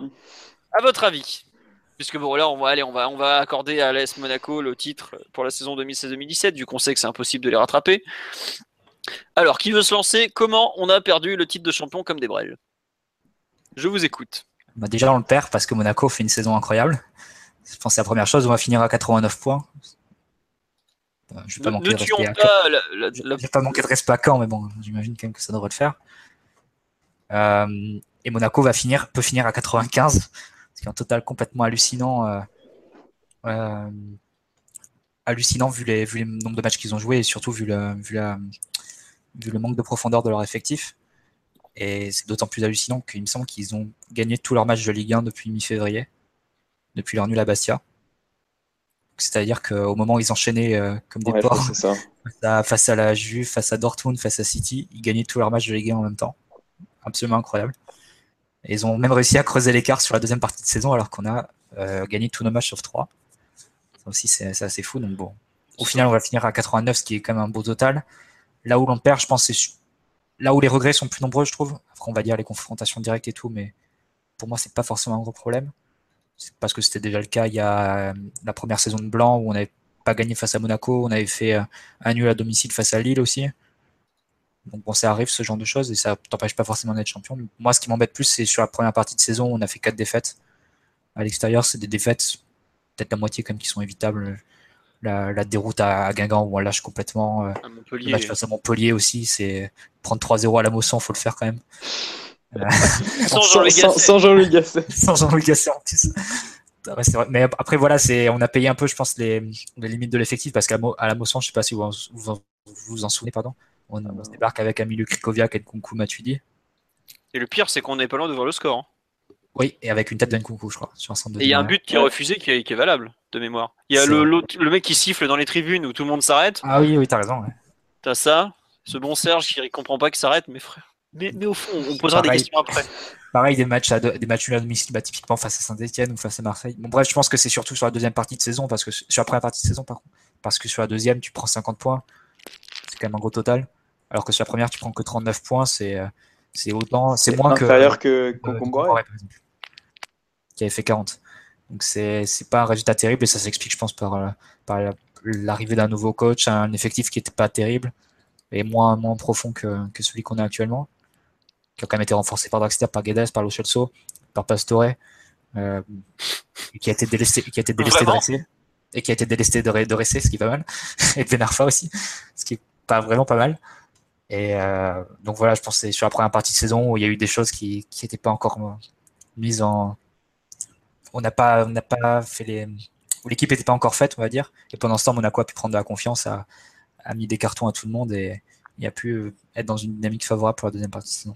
Ouais, alors, je vais faire un petit tour sur le live euh, parce qu'il y a beaucoup de, de réactions. Il y a Brigitte Macron qui nous dit on fait une première partie de saison imparfaite, ce qui nous coûte le titre. Il y a Areola qui est ciblé par quelques personnes. Il y a Nathan qui me fait remarquer très justement qu'on ne perd pas le titre comme des Brel avec 89 points. Bon, aujourd'hui on en a 86. Euh, Yeyo nous dit très mauvaise Ou alors, en revanche, peut compter- on peut quand même compter 89, hein, parce que même quand ils hésitent à mettre l'équipe bis. Non, mais ils sont obligés de mettre l'équipe A quand même. Bah, maintien. non. euh. Oui, mais ils peuvent mettre l'équipe bis. Attends, ils jouent le barrage, euh, ils jouent les deux matchs de barrage la semaine, la semaine suivante. hein. Et si... Non, mais, non, mais, non, ils sont pro- non, mais ils sont professionnels les types ou ils sont. Enfin, attends, sérieusement, on dirait. Conf- Confiance à Patrice Garande. Non, mais il est sérieux, Patrice Il a trop écouté Johnny ce week-end. Enfin, il est ivre. Attends, Mais non, mais quand c'est tu pas, mets- c'est- c'est pas si... bête- Enfin, c'est pas si... Ah, mais attends, ils ont si déjà fait un ça. miracle il y a deux ans. Ils viennent chercher un 2-2 dégueulasse là, dernière journée. Ils peuvent aussi l'avoir. hein. Oh, mais ils avaient Hervé Basile à l'époque. Ah, mais euh, Basile et Thémophile, ils dansent à la samba. qu'est-ce que je te dis En plus, il reste encore l'effectif aujourd'hui non plus. Ouais, donc. Non, mais euh, je sais pas. Bon, pourquoi pas. Euh, donc, je reprends ma réaction parce que on va dire, allez, on va dire qu'on va finir entre, on va, on va mettre, on va dire 88 points ou 87. Bon, bah, on s'en fout. Bref, pourquoi tu me fais chier, Max pourries, là je reprends la lecture du live sur les causes de la perte du titre. Euh, Yaya nous dit on le perd à cause des matchs nuls face à saint Monaco, Marseille, Toulouse, Nice à domicile alors qu'on a les occasions. Effectivement, le PSG a perdu beaucoup, beaucoup de points à domicile. Euh, le clou nous dit on le perd à cause du mois d'août de sénateur avec effectivement la défaite 3-1 à Monaco où bah, on est passé à côté globalement. On nous dit, on nous rappelle que contre le PSG, contre le TFC, on prend un point sur 6, donc 5 de perdus. Euh, Areola revient encore. Euh, les joueurs avaient peut-être le sentiment que le titre était une banalité et qu'il était gagné d'avance. Ça, c'est la thèse de Verratti, qui l'a répété plusieurs fois dans la saison et qu'il a encore hier soir d'ailleurs. Euh, on nous dit Monaco fort, Mercato pourri, nouveau coach, jeu pas vite assimilé, mauvaise gestion des gardiens, trop de matchs nuls au parc, euh, les matchs nuls contre les gros qui reviennent aussi, euh, mauvaise gestion des gardiens, les défaites à Guingamp et Toulouse. on perd le titre car on a un coach qui découvre un groupe, un championnat et des cadres avec un niveau affligeant. Les confrontations, la première, seconde partie, la première partie de saison, globalement, c'est un peu toujours les, mêmes choses qui reviennent. C'est le même truc. Hein. Bah, moi, j'avoue que les, matchs à domicile, je pense notamment à Saint-Étienne. Ah, ah Saint et Marseille nous font terriblement mal. C'était il y a aussi le fameux mois de, décembre. décembre. nous fait mal, mais décembre, tu vois, je trouve que c'était une crise euh, qui, est liée à la. C'était une crise au fait que c'est une saison de transition qu'on n'a pas voulu admettre. Et là, on s'est retrouvé vraiment dans la saison de transition où on a toujours eu du mal depuis des années en décembre parce qu'on sait que l'effectif, euh, on, joue quand même beaucoup en première partie de saison, tu te retrouves euh, un peu fatigué. Et c'est typiquement les matchs où tu filais la balle à Zlatan, il te le débloquait en un quart d'heure et c'est réglé. Et là, on s'est retrouvé face à nos limites dans le jeu parce qu'à ce moment-là, on, cherchait encore un système. Je vous rappelle qu'à ce moment, on était à la, partie de saison où on faisait jouer Matuidi ou Nkunku et gauche parce qu'on avait personne côté gauche que Emery bricolait. Il connaît a fait des matchs aussi. Hein. connaît a fait des bouts de match. Di Maria, euh, c'était pas trop ça. Euh, voilà, c'est la partie de saison très compliquée, mais ça peut arriver une mauvaise passe. Mais je trouve que les, le début de saison, on ne prend pas assez au sérieux. Euh, après, il y a des circonstances où ça aide pas. Euh, quand on devait jouer Monaco, il y a Pastore qui se pète la veille, euh, Verratti qui était censé être remplaçant, qui se retrouve titulaire à jouer numéro 10 alors qu'il n'a pas les repères. On a eu beaucoup d'éléments un peu contraires qui, nous ont fait mal. Et voilà. Mais finalement, finalement, Monaco, Saint-Etienne, ces matchs du début de saison, ça reste des matchs où effectivement tu découvres l'entraîneur. Donc ça reste des matchs assez... où logiquement tu perds des points. tu vas te déplacer à Monaco sans repère alors que Monaco a déjà, déjà joué 10 matchs, a déjà trouvé son équipe type. Euh, c'est normal que tu te, fasses, euh, tu te fasses marcher dessus. Après, comme tu le dis, euh, j'aime bien la thèse de Verratti, de dire que le titre était un peu, un peu acquis. Je trouve qu'on a fait peut-être preuve d'excès d'arrogance, peut-être un excès de, un complexe de, supériorité, dans la mesure où on l'avait dit en, août. Je me souviens très bien du podcast où David Luiz, on commente le départ de David Luiz. On avait dit qu'on on avait fait, on, parlait déjà d'une saison de, transition mais en fait, on disait qu'on avait fait le compromis d'une saison de transition. Donc, on, avait, euh, on était à mi-chemin, on était un peu le cul entre deux chaises. Et, euh, justement, on a fait, et quand on, entend Mota qui dit hier, euh, il n'y a pas de transition PSG, Verratti qui parlait effectivement du refus de transition aussi en début de saison, on a refusé justement cette, cette transition, peut-être en péchant un petit peu, avec un péché d'orgueil, et euh, cette crise de, décembre, je trouve que justement, on l'a mal gérée.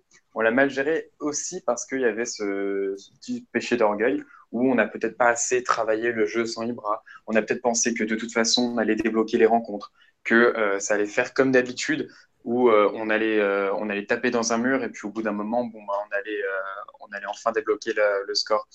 C'est décembre, on, fait également le nul face à le de Gorec, qui compte pas pour le championnat, hein, mais c'est vrai, c'était vraiment une période où euh, on voit les champions quand ils gèrent les, temps faibles et ils gèrent les temps forts.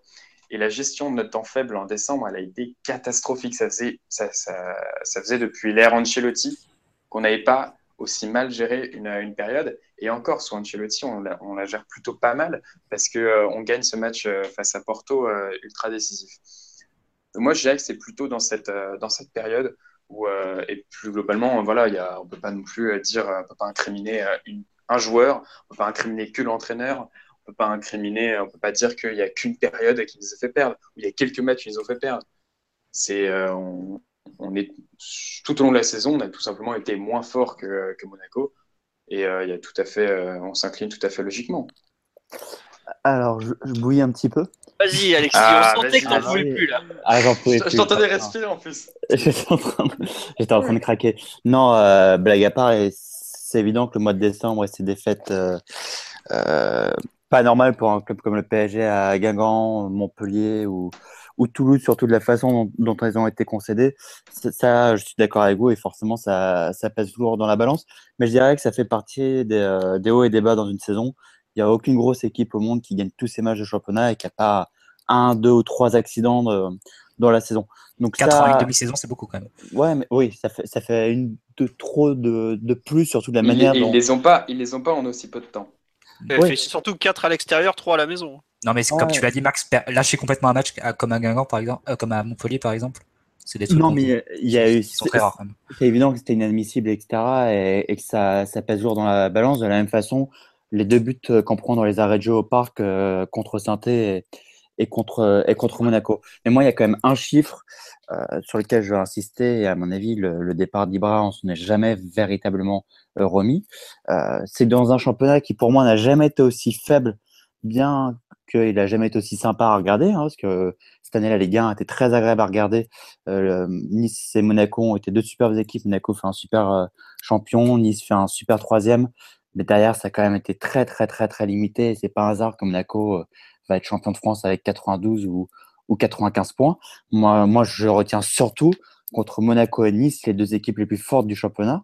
On peut me raconter ce qu'on veut. Tu prends deux points sur 12 contre Nice et Monaco, tu prends deux points sur 12 quand tu es censé être l'équipe la plus forte euh, du championnat. Alors ensuite, évidemment, on peut toujours épiloguer sur, sur les matchs qu'on n'a pas gagné à domicile contre Saint-Etienne, Toulouse. Mais évacue, évacue, déjà le match retour contre Nice, parce que de toute façon, même si on avait gagné, ça ne servait à rien. Ouais, mais au, enfin, parc, tu fais, au parc, tu fais 2-2 en te retrouvant en monnaie de Oui, mais d'accord, évacue. Ce, match, ce match au parc face à Nice, je peux pas le mettre dans la catégorie des, des moins de la saison. C'est limite l'un des meilleurs, c'est peut-être le meilleur de la, de la première partie de bah saison. oui, mais justement, c'est pour ça que je parlais euh, d'Ibra, parce qu'avec Ibra, au lieu de se retrouver mené 2-0 à la mi-temps, tu mènes peut-être 2-0 à la mi-temps, parce qu'Ibra, il rate pas euh, tout ce qu'on a croqué sur cette première mi-temps? En première partie de saison, c'est évident qu'on s'est pas remis du départ euh, d'Ibra, qui a peut-être eu cette arrogance, comme Max le soulignait, du fait que, bah voilà, ils se sont dit, malgré le départ d'Ibra, on est sûr d'être champion parce qu'on a été champion euh, l'année dernière avec 30 points d'avance. Il y a deux ans, on avait fait une première partie de saison pourrie, et puis, euh, et puis à partir de janvier, on avait enchaîné euh, la fameuse saison avec l'homme de Bielsa, et ça s'était bien terminé, merci Ibra d'ailleurs. Là, il y a eu un ensemble de choses qui ont fait que bah, c'était l'année où finalement, tu n'avais pas le droit à l'erreur parce que tu avais un Monaco qui était en feu, parce que tu n'avais plus la marge d'erreur que tu avais les années précédentes, parce que, bah, parce que voilà, Ibra, on peut dire ce qu'on veut, c'est Monsieur 30 buts, euh, c'est Monsieur, c'est surtout Monsieur qui gagnait euh, les matchs à, à, lui tout seul, les matchs en bas en particulier, qu'on a eu beaucoup beaucoup de mal à, à, jouer cette saison. Et puis enfin, il y a, y a le troisième point. Et quoi qu'on en dise, on pourra pas l'enlever une part de responsabilité là-dedans, même si je dis toujours que c'est pas lui qui est, qui est le principal euh, coupable. Euh, le fait qu'Emery, je pense qu'il a quand même mis pas mal de temps à assimiler son les tactiquement la, la Ligue 1, le fait qu'il ait joué contre des bêtises. Il n'a pas, il a pas complètement assimilé. Quoi. Ouais, voilà, c'est ça. Et il n'a pas complètement assimilé en plus au bout d'un an, tu vois. Euh... Il, aurait, il, aurait, pu avoir des, plus de points de perdus, par exemple, face à Nancy euh, au parc. Euh, ouais, il y a plein de matchs où on s'en est bien sorti parce qu'effectivement, on a une qualité individuelle qui est largement supérieure à, au reste des équipes euh, de Ligue 1 et qu'en plus, il se trouve que Cavani, est, quoi qu'on en dise, a été absolument en feu euh, cette saison. Donc, a fait un petit peu oublier les buts euh, qu'il n'avait pas marqué la saison passée. Donc, tout ça, bah, ça fait que malheureusement, on va finir deuxième, il faut, faut le garder en leçon, euh, en, leçon, oui, pardon, parce que la saison prochaine, je suis pas sûr que Monaco sera, sera plus faible. Il y aura peut-être des équipes derrière qui seront, qui seront encore plus fortes. Donc, euh, donc euh, ça pouvait arriver après quatre titres de suite, mais c'est un, c'est un gros avertissement, en particulier sur le, sur le mercato qu'on a raté l'été dernier, qu'on recommence pas à faire la même connerie cet été. Bon, Finalement, juste, attends, attends, juste, je pourrais faire un petit passage sur live parce qu'il y a beaucoup. Moi, je voulais juste faire une synthèse juste avant. Vas-y, vas-y, allez. Non, mais, mais, voilà, non, mais en fait, finalement, ça reste. Alexis l'a très bien, euh, l'a très bien dit dans un, dans un, bon tunnel très sympathique. Merci beaucoup. Euh, non, mais effectivement, je trouve que c'est quand même un cocktail en fait de trois choses qui nous fait perdre euh, globalement le titre, surtout sur la première partie de saison. La perte d'Ibra, la transition avec le nouvel entraîneur et finalement la concurrence. Donc voilà, c'était tout. Ok, merci. Euh, non, non, non, mais c'est vrai qu'il y a, il y a, on nous dit qu'il y a Alexis. c'est bien résumé en plus. Non, mais ouais, après tu peux, a, je pense, les, les joueurs auraient pas, t'expliqueraient pas forcément le, la perte du titre de la même façon, tu vois. Ouais, Nous de l'extérieur, on a, on a, on a, on a cette impression. On nous dit Serge est titulaire dans toutes nos défaites en championnat. oui, en plus, en plus. Et mine de rien, les deux buts, euh, les deux buts qu'on prend dans les arrêts de jeu contre saint et Monaco, ça nous coûte le titre. Et, et Ouais, mais- le, le match de Meunier. Laurier euh, en septembre et son carton rouge. mais- Euh, oui, c'est vrai. Euh, non, on nous dit un groupe, c'est 20 joueurs, c'est important ce que tu joues sur quatre tableaux. Emery a très mal géré le coiffeur. Je sais pas en fait, tu vois, si c'est de la mauvaise gestion ou si les mecs n'avaient pas le niveau. Parce que par exemple, tu vois Ressé. Aujourd'hui, le mec il est, il est titulaire à Las Palmas, il est nul. Qu'est-ce que t'espères Gagner Moi, je, trouve, je trouve que la gestion d'Emery elle est bien meilleure depuis janvier, tout simplement parce que les joueurs de- qu'il a depuis meilleurs. janvier sont bien meilleurs. Et enfin, il faut bien voir avec quels joueurs offensifs on tournait en première partie de saison quand même. Mm. Koné a joué trois matchs titulaires. Euh, on s'est retrouvé comme tu as dit, ouais. Nkunku et Lié. Nkunku. Ailier. Putain. Et non, mais c'est vrai. Et en, en plus, ça, ça marchait pas trop mal. Nkunku et Lié. Il a fait un bon match assez Lorient en parc. Mais euh, J'avais complètement oublié, ouais. c'est exceptionnel, c'est une coucou Elie, j'avais complètement oublié. hein. Oh, Ça c'est a pas. marché, comme tu dis. et Il y avait le- du bon du face, à, face à un ça contre a. Lille, contre Lille en Coupe de la Ligue, c'était pas mal. Hein. Mais voilà, c'est pour une équipe qui qui devait s'habituer à jouer sans Ibra, qui au-delà des buts qu'il marquait avait une place incroyable dans le jeu. J'ai revu quelques images récemment du match euh, Monaco PSG 3-0 à Louis II. Et enfin, tu revois le match et tu comprends, tu comprends vite euh, pourquoi ça a bloqué en première partie de saison et pourquoi on a autant de mal des fois face à des équipes regroupées quoi. Et Parce pourquoi, que- et pourquoi on a autant gueulé contre Cavani euh. Bah, je sais que en milieu de saison, en, vers euh, novembre ou décembre, le staff, euh, quand ils ont vu qu'on bloquait souvent à domicile face au bus, euh, ils ont re-regardé les matchs de l'an dernier. Et ils ont re- redécouvert Ibra, ils ont fait, mais le mec sur jeu placé comme ça, sur, sur du 20-30 mètres où il y a tout le monde, il est, il est hors norme. Quoi. Il te simplifie tout. Quoi. Il, déjà, le mec, il t'a- il t'apporte un combo technique-physique qui, qui est, qui est pratiquement unique en Europe. Quoi. C'est bien Tu- le seul à pas savoir qu'Ibra gagnait 80% des matchs tout seul. non, mais c'est pas les seuls. Mais tu sais, quand tu essaies de comprendre pourquoi les mecs, avec les mêmes joueurs ou presque, t'arrives à rien les années cette année, et pourquoi euh, à un joueur près, tu as beaucoup de choses qui changent. Ah là, ça te justifie aussi l'année de transition dans le sens où tu as, un... as toute ton organisation euh, offensive qui est à refaire. Depuis, c'est quand même un peu mieux avec Di Maria qui a repris peut-être plus d'influence, notamment dans la partie axiale. Verratti a été mis un peu plus haut. Enfin, il y a eu des tentatives quand même qui ont fait qu'on a vu quand même que le staff a essayé de, de prendre des, des mesures, et essayer de chercher des solutions pour, pour remédier ce- cette absence qui était quand même assez cruelle. Et Draxler a euh, fait du bien aussi. Hein. On Et aussi a fait énormément de bien. C'est une Mais c'est pas rien. Et, euh, et donc voilà, ça a permis de, de voir des améliorations dans la deuxième partie de saison, même s'il y a encore le, le point noir face au bus un peu extrême, euh, face aux équipes qui refusent complètement le jeu. Ouais, Là, on est bon, encore en difficulté. Nancy est mal barré pour le maintien, donc ça devrait passer. Quoi. Ah, mais, Non, mais c'est vrai encore là. Ouais, c'est vrai. On nous dit, euh, Nathan nous dit, c'est difficile de regretter Ibra par rapport à l'efficacité quand on a un neuf qui marque à tous les matchs. Mais le problème, c'est pas que marquer, C'est chose. euh, c'est faire reposer une, une organisation offensive et tout. Il y a beaucoup de choses qui ont changé. Après, c'est vrai que t'as aussi, euh, il y a des matchs où t'as as toute une partie, je trouve, de d'apprentissage du coach, enfin de l'effectif par euh, le coach et que c'est vice versa où tu es obligé d'attendre. Tu as une phase d'adaptation qui a, qui a pris un peu de temps et bon, forcément on a perdu des points.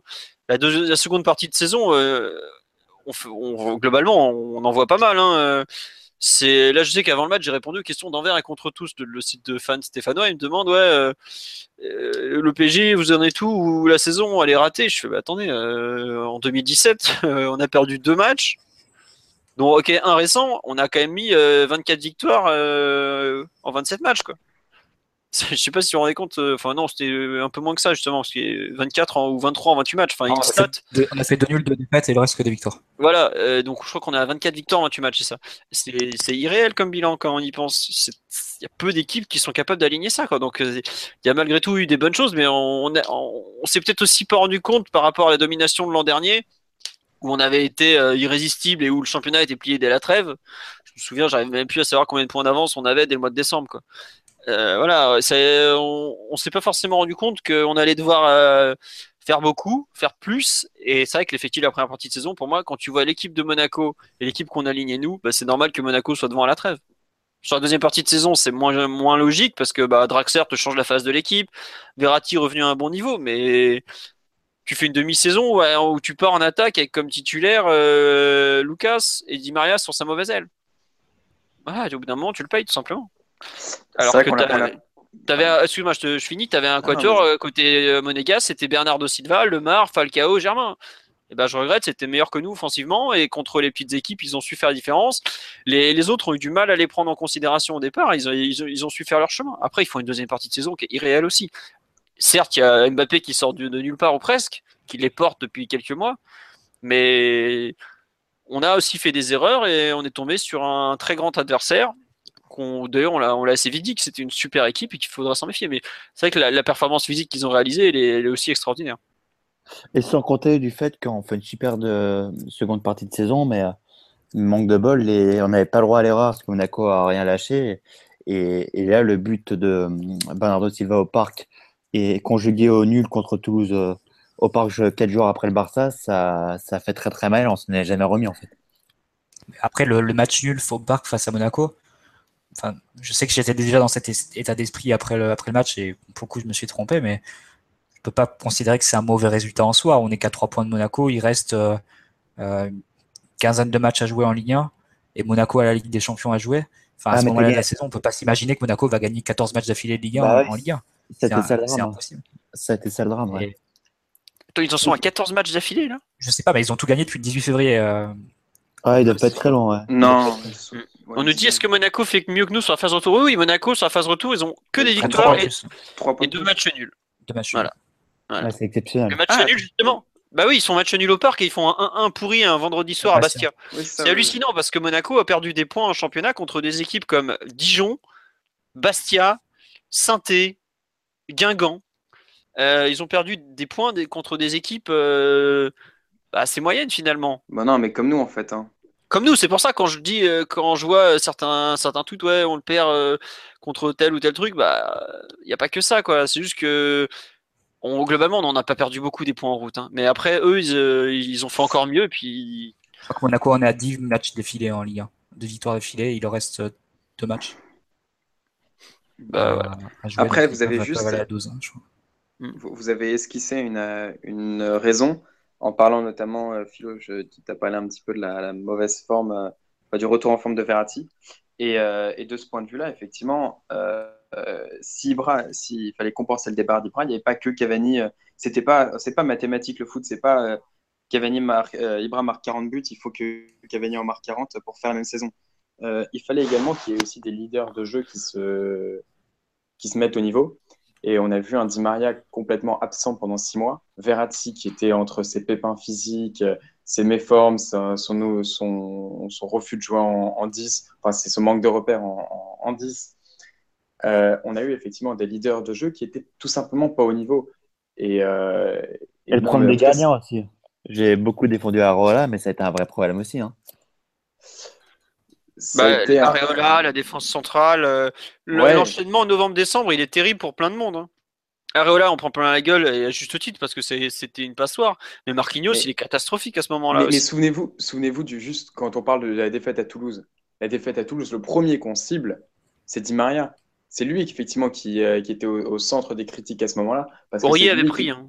Aurier avait pas mal pris. Hein c'est vrai qu'on là on parlait d'Imaria parce qu'il me semble qu'on doit cadrer peut-être 3-4 frappes euh, sur ce match et qu'on avait été euh, euh, d'une indigence offensive incroyable, à part en première, pas pendant la première demi-heure. mais effectivement, à ce moment-là, Di Maria était censé être un petit peu celui qui, le dépositaire du jeu. Et il, il avait énormément de mal. On a, on a mésestimé le fait qu'il revienne de la Copa América, en plus blessé qu'ils doivent euh, revenir à un certain niveau, qu'il n'y ait pas de, de concurrence donc pour le pousser avant l'arrivée de, Julian Draxler. C'est vrai que tout, tout, ça a fait que les leaders de jeu que sont euh, et que qu'auraient dû être euh, Verratti et Di Maria dans la première partie de saison n'ont pas répondu présent pour venir compenser justement tout ce qu'apportait Ibra par rapport à Cavani. Très bien, Max. Euh... Non, non, mais. J'ai un prof, j'ai un prof qui me, dit, qui me rend ma copie. bah écoute, t'étais encore étudiant il y a peu. Euh, voilà, bon, t'as 18 ans, les gens le savent pas, ils, le dise, quoi. Voilà, tu, ressembles à Pochettino en plus, bon, euh, tant pis, ça fait partie de la vie. Hein. Euh, non, juste euh, pour conclure sur cette pas, on a, on a quand même listé pas mal de raisons pour lesquelles le PSG a perdu le titre, parce que globalement, il n'y a, pas, a pas une raison particulière, je pense qu'on est tous d'accord. Euh, vous voulez rajouter un mot sur Monaco euh, Est-ce que Monaco était trop fort pour le PSG aussi, tout simplement? En plus, ils ont tenu avec des Champions. Notre grand espoir, c'était qu'ils craquent euh, physiquement, hein, puisque eux sont allés jusqu'en demi-finale de des Champions, contrairement à nous.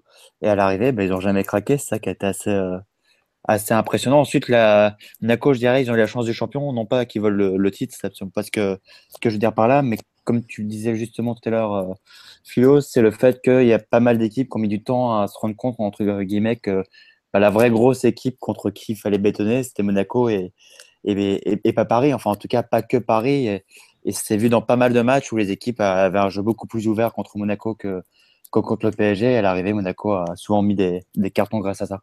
Mais le paradoxe, c'est que Monaco va prendre beaucoup plus de points sur la deuxième partie de saison que sur la première. Pourtant, ils avaient. Euh, la confiance. Ils avaient accumulé. Ils avaient. Ouais, d'accord, mais ils avaient eu beaucoup de, de, gros scores. Ils avaient mis un 6-2 face à, face je sais plus qui. Rennes, je crois. Ils avaient mis 7-0 contre Metz, non? 7-0 face à Metz. Et là, depuis la reprise, donc sur la première partie de saison, ils font 42 points. C'est quand même un bon total, mais bon, 42 points, tu te dis que c'est c'est rattrapable quand même. Ça fait une saison à 84. Nous, on a fini à 84. C'est normal. Et, euh, et, au final, sur la deuxième partie de saison, ils peuvent faire 53, je crois. C'est record historique. Hein. C'est nous, on a fait que 51 sur la première partie de saison l'an dernier. Que 51. Hmm. euh, et, euh, et donc voilà, ils ont encore accéléré la, cadence alors qu'ils avaient vraiment les gros matchs avec les champions en plus. Moi, c'est faire plus 10 points sur une demi-saison alors que tu as, beaucoup plus d'échéances, tu as un effectif moins large parce que tu as Bosquilla et Cario qui vont se blesser gravement. C'est euh, c'était impossible à prévoir, impossible à planifier de notre part. Et je pensais aussi pour ça que les joueurs se disaient que ça allait finir par, par passer, qu'ils allaient finir par, les, par passer devant Monaco. Mais parce qu'ils pouvaient pas imaginer que Monaco allait faire une, demi-saison à 53 points potentiellement. C'était pas. Bah, personne n'avait venir l'éclosion d'Mbappé aussi vite aussi. Parce que faut quand même le dire, le mec qui fait basculer la lutte pour le titre, pour moi, c'est lui. Hein. Bien sûr, bah, il, marque 20 buts en une demi-saison au FIO. Ah non, mais c'est irréel ce qu'il a fait. C'est euh. surtout au-delà de marquer 20 buts, c'est qu'à chaque fois, il était. Euh, euh, tu, il a débloqué un nombre de situations hallucinant. Je me souviens du match contre Caen, à Caen, il me semble. Ouais, il gagne 3-0 et il fait tout. Hein. Il est incroyable, alors que Monaco doit, est dans la patauge, doit, prendre, doit avoir un penalty. Enfin, c'est hyper compliqué pour eux. Et tout simplement, il va casser 3 reins et c'est fini. Quoi. Mais c'est comme s'ils avaient signé un méga, méga crack à 80 millions d'euros mercato d'hiver, sauf qu'on euh, ne s'en est pas rendu compte. Quoi. Euh, mais ce qui, est, fort, c'est au-delà de jouer la demi-finale de Ligue des Champions, ils vont quand même jouer un troisième tour préliminaire euh, en de, août, de Ligue. Au en, août. En juillet Même pas, en juillet. En juillet, Plus le match contre la double confrontation contre Villarreal. Et au final, pardon, pas au final. finalement, ça leur, a, ça leur a finalement servi parce qu'on pensait que justement l'accumulation des matchs allait les tuer. Et finalement, ils se sont retrouvés euh, fin août face au PSG, totalement prêts, avec déjà leur 11 type, grâce à ces matchs contre le Fener et Villarreal. Mais je regarde un peu leur calendrier, mais ils ont enchaîné en plus avant leur, euh, leur match de, de juillet face au, face au Fenerbahçe, ils, ont, ils avaient fait 7 matchs amicaux. Ouais, ils commencent, ils commencent fin juin, je crois. Non, mais ouais, Tottenham ou, le Pierre, ils ont eu des grosses blessures, parce qu'il y a eu le Brésilien euh, qui. Euh, ouais, Bochilien. Voilà, j'allais écorcher son nom, euh, qui s'est qui s'est blessé. Cario aussi, qu'on a pratiquement pas vu la saison. Même en Ligue des Champions, il est arrivé avec. En deuxième partie de saison, pardon. En Ligue des Champions, il est arrivé avec des absences importantes. Il va marquer 10 buts quand même. Hein. Donc, ouais, non, en plus, on peut même pas dire que Monaco a un effectif pléthorique, ça, c'est. faut le reconnaître, ça c'est impressionnant. Ils ont, défié, défié toutes les règles classiques. Après, après, ils ont quand même de la réussite, euh, comme, on, dirait Pierre Ménès, euh, la réussite du champion. Quoi. Euh... si on l'a sur certains matchs aussi, donc euh, bon. Ouais, ça, sera équilibrant. Non, non, mais au-delà au de la réussite sur certains matchs, euh, les mecs, ils ont eu zéro blessé majeur. Et, parce que les Gauchilia et Cario, c'est très bien, et ça marquait des remplaçants. Et ça mettait des buts de, de, de 6-0 à la 83e. Ça me va. Euh, les Fabinho, il a été euh, constant, il a été bon, il a été euh, sans pépin physique pendant toute la saison. Euh, Glick, il a, il a commencé à, ça a commencé à couiner en mars, même en février. finalement, il a réussi à tenir. Bakayoko aussi, ça fait deux mois qu'il saison. France, Bakayoko, ça fait deux mois qu'il joue avec un, strap, avec un strap. il est toujours là. Falcao, qui pouvait imaginer qu'il allait, il allait renaître à ce point-là? Pour moi, c'est la plus belle recrue de Monaco, plus que Mbappé, c'est un vrai phénomène, mais Falcao, incroyable. C'est incroyable. Ouais, bon bah écoutez, on va les féliciter pour leur titre parce que c'est quand même, euh, il faut le dire, ouais, tu vois. Là j'ai les stats de leur attaque, c'est ouais, Falcao 21 buts, Carillo il en met 7, Germain en met 9, Mbappé en met 14, Mbappé en 15 titularisations, enfin 27 matchs, 15 titularisations, c'est quand même 14 buts, 8 passes D, c'est énorme. C'est incroyable. Euh, T'as pareil, Bernardo Silva 8 buts, Lemar 9 buts, il euh, y a beaucoup de monde qui a marqué chez eux. Fabinho 8 buts aussi, c'est énorme pour un bah, ça, se, avec Paris. ça se limite à 3 joueurs en Ligue 1, c'est 35 buts de Cavani, 12 Lucas et 6 Di Maria. Bah, tu vois, on parlait des, des raisons pour lesquelles on avait perdu le titre, bah, c'en est une encore. Bon, après, t'additionnes Falcao et Mbappé, ça donne Cavani. Hein. Pas non plus. euh, Oui, oui, Ouais, non, mais mais On regarde Lemar, euh, Bernardo Silva, combien de buts il Oui, a ça, ça, je suis d'accord. Et- et il, nous compare avec les il nous manquait un quatrième, il nous manquait un quatrième mec capable de mettre une dizaine de buts. euh, Javier notamment. Bon, on nous dit qu'on en a marre euh, d'entendre parler de l'ASM. Et c'est pas faux. Et pareil, euh, Bundy nous dit Monaco a trouvé son équipe type en août, nous en janvier. Bah, effectivement, il y a un peu de ça. Je trouve que c'est un bon résumé de la saison. Donc, on va avancer dans le podcast. On va parler des trophées UNFP, puisque Cavani a été nommé meilleur joueur et qu'on en a trois dans l'équipe type, à savoir Silva, Cavani et Verratti. Cavani meilleur joueur, logique, pas logique, on va faire vite, hein, parce que bon, trophée UNFP, voilà quoi. Euh, qui veut en parler? Mathieu, bah, logique, non Voilà, je sais que toi, tu soutenais cette thèse depuis un certain temps maintenant. Ouais, bah non, mais c'est.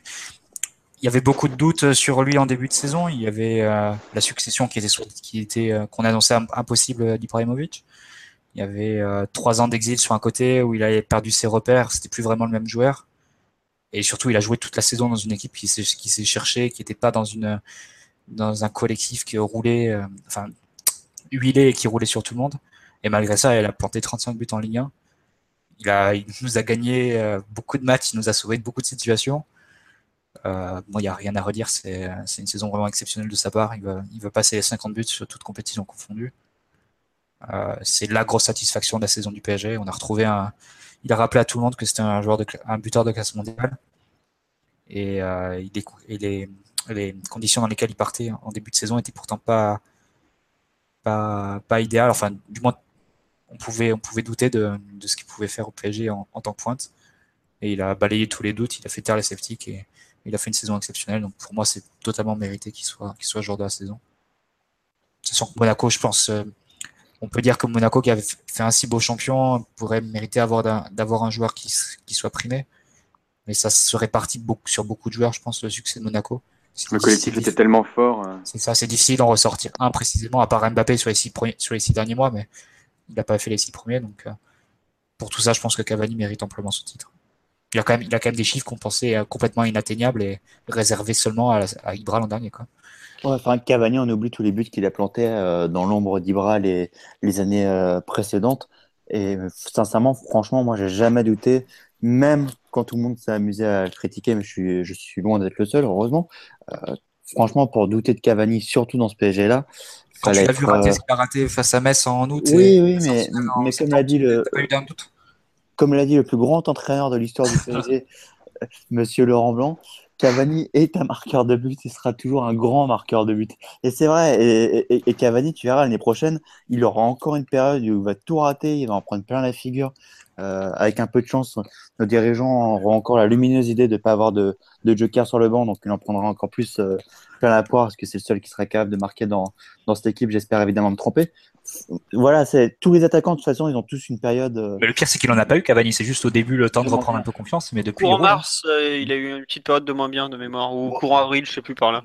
Ouais, puis il est toujours, c'est toujours un petit peu marche, dans, dans ses gènes, c'est de marquer des buts, mais c'est aussi de, de rater des grosses occasions. Ça, ça, Cavani, ça fera toujours partie de son pédigré, on va dire ça comme Ouais. ça, mais, mais voilà, il fait partie à l'heure actuelle des tout, tout, tout meilleurs buteurs européens.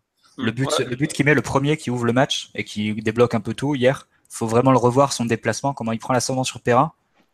Il le sème complètement. Perrin, il a juste le temps, euh, il le perd de, vue euh, une microseconde et Cavani lui passe devant. Il peut, euh, peut donner son coup de tête. C'est un, c'est un déplacement incroyable et c'est un but qui se fait parce que le centre de Maxwell est bon, mais autant, enfin, il faut quand même arriver dans cette zone-là. Et il le fait de façon remarquable. Il passe devant son défenseur et, et il marque le but. C'est Juste pour finir sur le trophée du NFP, parce que c'est quand ses concurrents étaient Lacazette, Verratti et Bernardo Silva, je trouve que c'est lui qui a été le plus constant sur la saison. C'est quelque chose qu'on n'a pas assez remarqué, mais Berna- Bernardo Silva, par exemple, le pauvre, ça fait deux mois qu'il a les chaussettes qui fument, il en peut plus. Euh, Verratti, bah, il... ouais, il y a un match sur deux où c'est le meilleur sur le terrain, donc forcément, c'est dur de ne pas le citer. Mais bon, euh, il a quand même fait des matchs, euh, il a eu du Il a mal. Hein. saison Ouais, il a été voilà, il a été moins bon au début de saison, il revenait de blessure, tout ça. Et la casette, bah, vu la saison de Lyon, et je crois qu'ils en sont à 13 ou 14 défaites en Ligue 1, c'est ça? Tu 13. peux pas, voilà, tu peux pas nommer un mec qui a, qui a Non. perdu 13 matchs, même si Il lui, même ça- pas sur le podium et tout ça. voilà. Et puis, bah, lui, il a fait une bonne saison individuellement. Oui, non, bien, mais Sinon, euh, bien voilà, je pense que sinon, ils se battent avec Sainté pour la huitième place. Mais bon, Juste, euh, je reviens sur le débat précédent parce que j'ai la stat sous les yeux qui est assez non. incroyable. Non, non. je viens de dire que le PSG a le quatrième meilleur bilan, pardon, de l'histoire du championnat avec 86 points en 37 matchs. Donc voilà. on va avoir le troisième si on gagne le dernier match. C'est assez, fou quand même. C'est comme ça. Bon, voilà. Hein, après, euh, on savait que l'équipe qui nous, qui nous devancerait, on n'allait pas être champion pendant 20 ans d'affilée. Et puis, heureusement d'ailleurs. Mais il, fallait, il, fallait une, il fallait une équipe exceptionnelle et Monaco l'a été. Par contre, on s'est trompé dans la programmation l'été dernier. Là, maintenant, il n'y a vraiment plus de, plus de droit à l'erreur pour, cette, euh, pour cet été parce que la concurrence l'an prochain, l'an prochain en Ligue 1 s'annonce encore plus, encore plus forte. Ah ouais. Bah moi, j'ai au contraire. Au contraire, au contraire ah ouais. Je rejoins Maxou. Bah, on va avoir Marseille qui va. Entre, entre vrai du multiligue 1, on, on sait un petit peu. Euh, bah, moi qui ai regardé aucun multiligue 1 de la saison, j'ai donné mon avis. Les puristes du samedi soir, mais ils, te disent que des Monaco, ils vont, ils vont vendre des grands joueurs déjà. Nice, ça va rentrer. Ça peut rentrer dans le rang Nice. Ouais, je pense aussi que Nice, ils perdent Favre et tout là. Lyon, Lyon, super. Non, mais Marseille, euh, ils vont jouer l'Europa League aussi. Ils vont devoir assumer tous les. Le, problème de l'Europa League. Il avec Gelsa Ouais, mais, mais ça part de loin, ça, part de loin, tout ça. Je fais pas non plus des, des âmes de cheveux de course. Hein. C'est capable de, nous, de nous accrocher sur un haut de match. Non, hein. non mais Marc, oui, oui, l'année prochaine, tu vas être champion euh, sans trop. Mais y aura, y aura, non, mais pour te dire, l'année prochaine, il n'y aura aucune équipe à 90 points. Mais forcément. Bah, peut-être Paris. Hein. qu'on y sera quand même, nous. Peut-être. Non, mais on verra. Euh, euh, derrière, derrière. derrière. Non, mais Marty, sincèrement, toutes les équipes derrière. Monaco, s'ils gardent, si garde Mbappé, euh, ça sera de facto un, un non, mais ils, titre. Hein. Ils feront pas 90 points euh, comme cette saison, tu vois. 96. Bah, si, si, Mbappé continue sur sa lancée, on parle d'un joueur qui est. Euh, mais Mbappé, c'est typiquement le style de joueur qui va. On sait tous qu'il va faire une carrière monstrueuse, mais forcément, c'est obligatoire et tous les grands joueurs passent par là. Tu sais très bien que normalement, l'année prochaine sera beaucoup plus compliquée pour lui que, que cette saison. Je ne sais pas parce que si, si la Ligue 1 très faible, lui il sera, il va pas changer, ça sera pas. il peut avoir une blessure. tu vois, il, y a il va être plus euh, surveillé aussi. Euh, là, il est dans une période où tout du réussi. Il y aura des périodes de moins bien où il sera beaucoup plus attendu. Voilà, c'est le foot qui est comme ça. Ouais. Bon, après, moi je pense honnêtement que le, le tu les champions, enfin, je vois pas la Ligue 1 suivre une trajectoire rectiligne. T'as par exemple Lyon, ils vont perdre Tolisso qui est leur meilleur milieu de terrain euh, depuis. la casette aussi. Ouais, mais ils, vont, ils vont récupérer 100 millions d'euros. oui, sauf que. Ouais, mais ouais, avec les 32 d'Umtiti, je te rappelle qu'ils ont quand même recruté. Non, 25 euh... Umtiti, 25 Umtiti. Il en valait 32, mais ils ont pris que 25. Non, mais, ils recrutent comme des pieds depuis 4 ans. enfin bon, on était sur le trophée UNFP, hein. on reparlera de l'avenir de l'UNFP une prochaine fois. Euh, c'est encore la faute d'Alexis, putain. Bon, euh, non, Thiago Silva, Verratti dans l'équipe type, ça vous choque ou pas Juste en vitesse, parce que là, on part en vrille. Il faut, il faut quand même récompenser la meilleure défense de Ligue 1. Hein. Donc non, Thiago Silva, c'est pas, pas choquant. Après, euh, Verratti à la place de Seri, si je dis pas de bêtises. Oui. Non, Seri, il est là. Hein. Euh, pas à la place de Fabinho alors. De Fabinho, ouais. C'est Fabinho qui est, pas là. C'est pas le même poste, Verratti et Fabinho. Non, mais attends, c'est les profs UNFP. Hein. Euh, on, ne cherche pas non plus à faire des compositions tactiques à la Pep Guardiola. Ah, l'équilibre, t'oublies. Hein. Tu, tu, le laisses à la maison. Non, mais...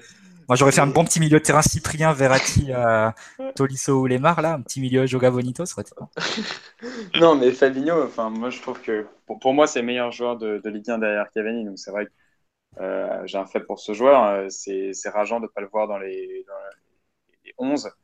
Euh, maintenant, bon, bah voilà, c'est les trophées UNFP. Euh, Après, Monaco a tourné quand même sans lui aussi. Même sans, sans lui avec Moutinho ou Bakayoko, ça a aussi eu des bons matchs. Mm, bah, oui et non, parce que euh, il, tourne, il gagne face à Bordeaux de façon hyper compliquée. ils prennent quand même 4-1 pour la, pour la Coupe de la Ligue. Ils perdent face à la Juve en demi-finale de Ligue des Champions. Ils font pas un match City ou Dortmund sans, sans Fabinho aussi? Si, si, il y en a deux où ils sont sans Fabinho. Ouais. Le, le retour? Non, non, bah non, le retour, il, le retour justement contre City, il est là. Et, je crois que c'est euh, l'aller à Dortmund où il est pas là. À confirmer. Mais enfin bon. voilà. Non, pour, moi, ah, c'est la pierre angulaire. C'est un très bon joueur. Oui, non, bien sûr. Mais c'est, je trouve, la pierre angulaire de l'équipe championne. Et c'est juste, euh, c'est juste dommage. Mais bon, après, on fait pas Planète ASM. Non, mais par contre, je trouve que Thiago Silva euh, dans l'équipe type, c'est pas forcément immérité parce qu'en Ligue 1, il a très peu de matchs où il s'est loupé. J'aurais mis Dante à la place de Glick, par contre. Ouais, je sais pas. Enfin, moi, j'avoue que Glick, je trouve qu'il a vraiment fait une grosse saison, alors qu'il était peut-être pas aussi attendu. Bon, Dante non plus, hein, d'ailleurs. Mais bon. Je vois bah, Dante, on l'attendait quand même comme un patron, et c'est vrai qu'il a été bon avec euh, Malangsar. Maintenant. Euh, et avec Paul Bass, quand même, c'est quand même. Euh, oui, mais je trouve qu'il a justement, il a, il a un petit peu. Dante, quand même, tu voyais que c'était c'est un bon joueur et tu sentais toute l'expérience du mec qui, qui, est dominant face aux attaquants de Ligue 1 mais au niveau de la vitesse, euh, souvent c'était c'était en retard. Et mais il a eu pas la chance d'évoluer à c'est pour 3. Comment? Non, C'est parce que j'aime pas Glick en fait, c'est pour ça. Oui. C'est lié à de, à de son histoire. mais- Non, mais surtout, le- le- l'autre joueur qui manque, hormis Fabinho, c'est Ricardo Pereira, je pense, pour le côté. oui aussi. Ça, euh, je pense qu'on est tous d'accord. Mais ça, c'est pas lié par euh, un, un Parisien. Mais c'est pas lié à un Parisien, effectivement, Ah, comme le dit Max. euh, voilà. Euh, bon, on va Ricardo. Pereira qu'on pourrait avoir, euh, qui, qui, qui serait une des pistes intéressantes. Ouais, mais bon, il, pour l'instant, il va retourner à Porto, donc. euh, J'anticipe sur le mercato, mais hmm, ouais. notre ami Bah. Antero Henrique, euh, si jamais il venait, euh, ça va bien s'intéresser à cet arrière-là. Pour l'instant, c'est pas lui le joueur de Porto qui, est- qui intéresse le plus le PSG. Parce qu'André Silva, c'est vraiment un joueur qui intéresse. Ah oui, oui, Voilà. complètement. Oui, oui, oui, oui. Bah oui, mais c'est pas, c'est pas, c'est pas nouveau. hein. Mais oui, effectivement, André Silva fait partie des noms qui sont assez bien placés sur les tablettes parisiennes.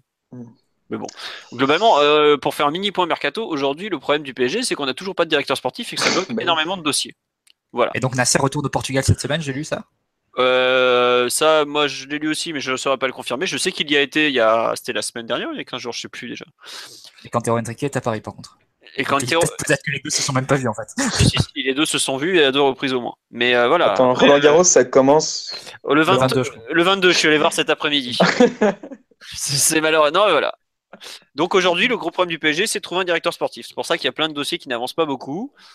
Mais euh, Ah, mais voilà, tous les, tous les noms qui sont évoqués tant qu'il n'y a pas de directeur sportif, c'est compliqué. Quoi, parce que- après, il y a, il y a- heureusement que les, enfin, il y a aussi des, des avancées, ce genre de choses. euh, Non, mais c'est pas que des, les qui- joueurs qu'on qui n'aura qu'on n'aura pas. Tu vois, par exemple, je sais que Ricardo Rodriguez, c'est sûr qu'on l'aura pas, par exemple. Lui, vous pouvez faire une croix dessus. Mais après, euh, qu'est-ce qu'on qu'est-ce qu'on va faire exactement Euh, J'ai du mal à imaginer aujourd'hui qu'on va faire signer un Aubameyang sans la sans l'appui du directeur sportif, sachant que ça va être la plus grosse recrue en attaque de l'histoire du club en, termes de montant. euh, Quoi. Donc euh, bon, Certains l'annoncent le 26 mai. le. Ouais, voilà. Bon. C'est, il y a beaucoup de pistes de noms qui sortent plus ou moins vrais, tout ça. Faut pas oublier que les clubs savent pas qu'est-ce qu'ils vont jouer l'année prochaine encore. À de rares exceptions. Je pense notamment euh, Arsenal ne sait pas à quelle place euh, ils vont finir. Ça change beaucoup de choses. Euh, nous, euh, on sait, par exemple, je pense franchement, si on perd la finale de la Coupe de France, je suis pas sûr qu'Unai Emery soit là à la reprise. Il y a beaucoup, beaucoup d'inconnus. Les saisons sont pas finies. Là, il y a Clévert qui a parlé hier des prolongations de contrat. Aujourd'hui, par exemple, le PSG, je pense qu'il pense plus aux prolongations de contrat et à verrouiller certains éléments qu'à partir en acheter d'autres. Donc aujourd'hui, on est dans une phase super frustrante et d'attente où on a l'impression qu'il se passe rien alors qu'il se passe plein de choses. Mais euh, c'est c'est comme ça, quoi. Ça fait partie. Il reste euh, 10-15 jours de fin de saison et après, ça avancera. Mais bon, Et c'est le moment aussi pour les agents de balancer des saucisses pour faire monter les enchères et, et, et ça arrange aussi certains clubs vendeurs, etc. C'est tout un, tout un jeu derrière ça aussi. Hein. Exactement. Je pense qu'aujourd'hui, ce que vous voyez dans la presse, c'est plus les désirs des agents et les, et les fuites des agents que les désirs réels des clubs, par exemple. Bah, Je pense notamment au cas. Aubameyang, euh, où Bah, c'est voilà. clair et net que ça vient de l'entourage euh, dans la presse allemande. Quoi. Et déjà, il y avait eu les mêmes rumeurs au même moment, il me semble, de la saison l'an dernier avec Manchester City, il me semble. Ouais, ouais, ouais, c'est- on 83 disait que millions.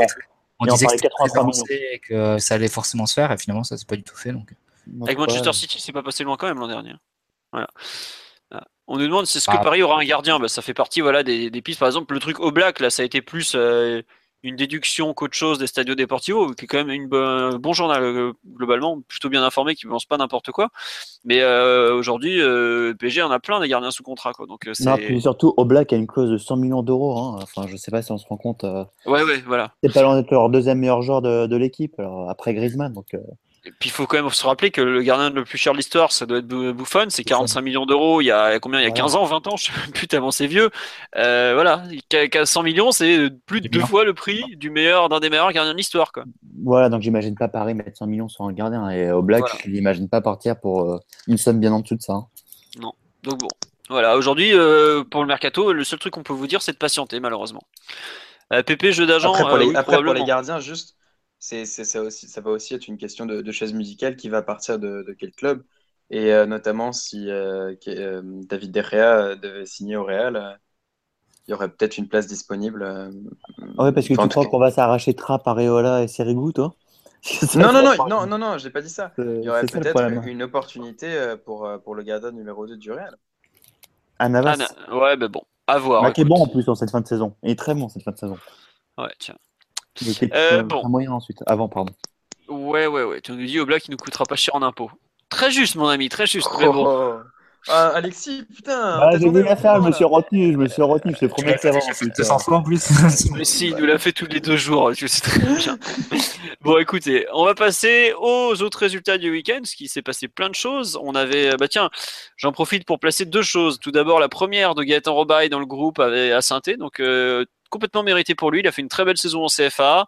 J'aurais bien, il était sur la feuille, c'est Calgary qui n'était pas sur la feuille. Ouais. Donc, toutes mes félicitations. Il a prolongé de trois ans. Euh, lui, je pense que on- je serais pas surpris qu'on le voit lors de la prochaine tournée d'été. Peut-être lui donner un peu de temps de jeu. Voilà. La preuve qu'en travaillant bien en équipe réserve, tu peux avoir de belles récompenses et t'en sortir même dans un club comme le PSG. Voilà. Juste sur ça, Philo, tu penses pas que ce serait plus le rôle du PSG de prendre des joueurs plus jeunes euh, sur les... qui ont vraiment un avenir au club? Mais des joueurs de 23 ans comme un peu Tofflib euh, l'an dernier ou je sais pas. Enfin, c'est compliqué après parce que t'as aussi la, la méritocratie, tu vois. Évidemment, je sais, je sais. je sais. Le- le- Tu vois, par exemple, euh, hier, j'ai vu des gens hurler sur euh, Ouais, c'est une honte, Caligari, il joue pas. J'ai envie de dire, mais allez les voir les matchs. Vous allez les voir les matchs en CFA. euh, je regrette, moi, aujourd'hui, je trouve qu'il mérite pas de jouer plus. Au samedi, j'étais avec euh, Doubi, on était parti voir la réserve. Je vois le match que fait Georgen, et ben je le fais pas jouer en pro. Je regrette. J'aime beaucoup Alex Georgen. Il a un immense talent, il a un gros potentiel, mais il se fait balader par, un- par euh, les voltigeurs de Châteaubriand quand même. Voilà, c'est quand même le pire nom que j'ai entendu cette année, les voltigeurs de Châteaubriand. Qu'est-ce Ah, qu'il faut voilà. au hockey? Ah, ça, c'est un nom. Les brûleurs de loup. C'est un club centenaire, euh, cherche pas. Avant, c'était une section gymnastique, enfin un truc pas possible. Oh. Euh, bah, grosse ambiance au camp des loges. hein. Ambiance kermesse, mais grosse ambiance. Voilà. Euh, donc, on va parler oui de la réserve. Donc, qui a, a gagné 3-1 contre Châteaubriand. Euh, joli but d'Antoine Bernet pour voir le score. Belle frappe flottante, euh, lucarne opposée, comme on dit en Amérique du Sud. Ensuite, euh, le deuxième but, j'ai vu le match, je me souviens plus qui a marqué, c'est horrible. Dembélé, l'arrière central, qui a fait un bon match d'ailleurs, grosse montée, il conclut. Troisième but sur penalty par Enzo provoqué par Soumaré, un des 99 qui a eu une proposition de contrat pro. Et euh, les, les voltigeurs égalisent de façon, enfin égalisent non pardon, ils réduisent le score à la dernière seconde sur un corner. Euh, globalement, honnêtement, on a fait un match dans l'investissement euh, très douteux. 3-1 est très très très très bien payé. Il pourrait y avoir euh, 2-1 pour les visiteurs, ce serait pas un scandale par exemple. Mais bon, il y a eu deux trois bonnes choses. Je pense qu'on a on a commencé à avoir quelques joueurs qu'on reverra l'année prochaine en réserve. Euh, Soumaré au milieu de terrain, Bernet euh, pareil, euh, Dembélé en défense centrale. Bon, je trouve que le meilleur parisien, ça a été Descamps, même s'il s'est un peu foiré au pied en début de match. Pour le reste, il a, vraiment confirmé que c'était probablement le meilleur joueur de la réserve cette saison. Donc euh, lui, j'espère qu'il va partir en prêt euh, dans un bon club en Ligue 2. Je pense qu'il peut avoir une place. Voilà, euh, c'était un match de fin de saison. Ils ont gagné, ils finissent milieu de tableau en CFA, tout ce qu'on leur demandait. Il y a eu des bonnes choses, des moins bonnes. J'avoue qu'aujourd'hui, ma principale préoccupation, c'est savoir qui va rester au PSG parmi les éducateurs parce qu'il y a beaucoup beaucoup de bruit concernant des départs. Et ça reste un peu ennuyeux quand même, parce que euh, en, deux ans, on a quand même perdu euh, Bonadei, qui aujourd'hui fait du super taf avec Nice. On a perdu Bechkoura. On va probablement perdre François Rodriguez. Euh, qui c'est qu'on a perdu d'autre? Je sais plus. Euh, mais bref, on a quand même pas grand monde qui, reste. On a perdu Roseau, qui a quand même fait un énorme travail, qui est aujourd'hui parti à Monaco.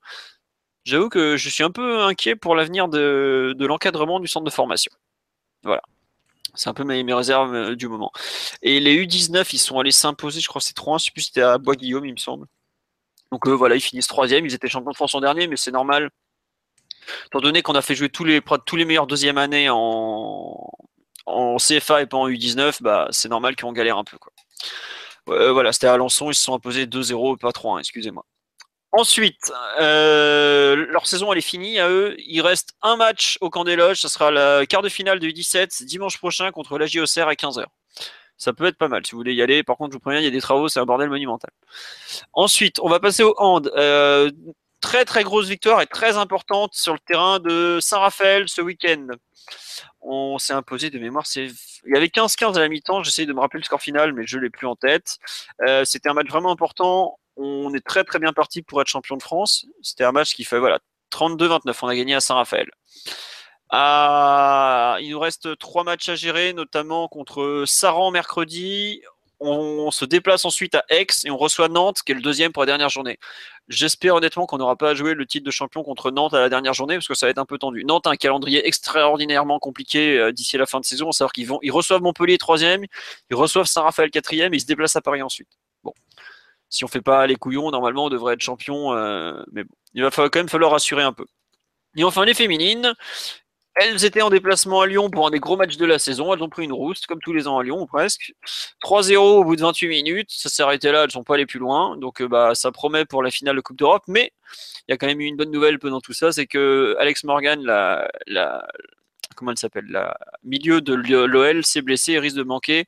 C'est sur la finale de Coupe de France entre l'OL et le PSG et possiblement aussi la finale de la Ligue des Champions qui est le 1er juin à Cardiff.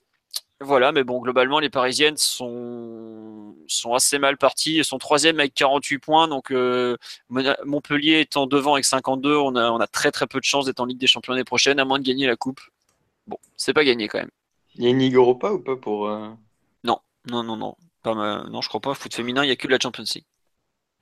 Voilà, ils ont déjà. Toujours zéro trophée en 6 ans en, en, 4 ans. Voilà, on nous dit il faut parler de cette blague qui est notre équipe féminine. Euh, toujours zéro trophée depuis l'arrivée des Qataris. Alors que plus gros budget, non? Ouais, ouais, ouais, mais bon, après, euh, quand tu pars de, de loin, c'est compliqué, il n'y a pas qu'une question d'argent. quoi. Bon, le PSG, on te ferait un peu dire le contraire, mais bon. Voilà, ça, ça c'est pas, euh, non plus un, pas non plus un secteur où tu as besoin d'investir massivement pour gagner les trophées. Pas non plus. Ah bah quand tu pars de rien, face à une équipe en face qui a quand même les moyens de garder ses meilleures joueuses. Tu partais pas de rien, oh, t'avais quand même euh, des joueuses. Euh. calme-toi Max, calme-toi. Non pardon.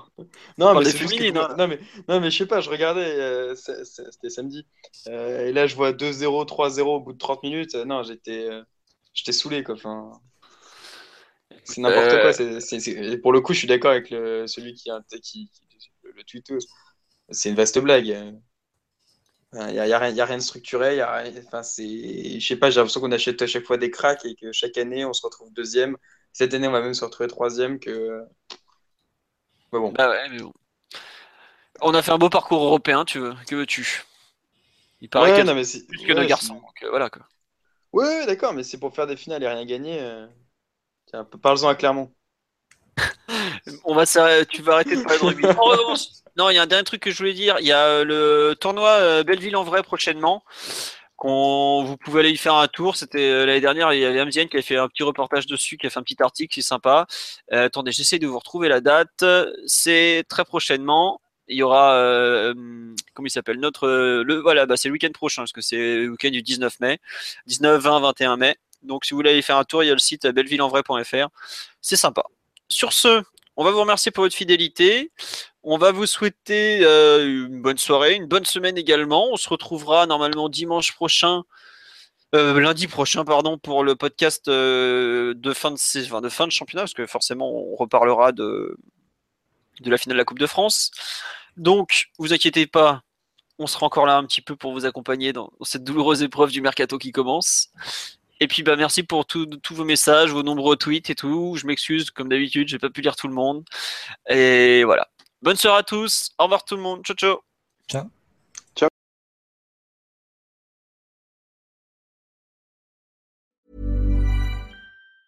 Ever catch yourself eating the same flavorless dinner three days in a row? Dreaming of something better? Well, HelloFresh is your guilt-free dream come true, baby. It's me, Kiki Palmer. Let's wake up those taste buds with hot, juicy pecan crusted chicken or garlic butter shrimp scampi. Mm. Hello Fresh. Stop dreaming of all the delicious possibilities and dig in at HelloFresh.com. Let's get this dinner party started.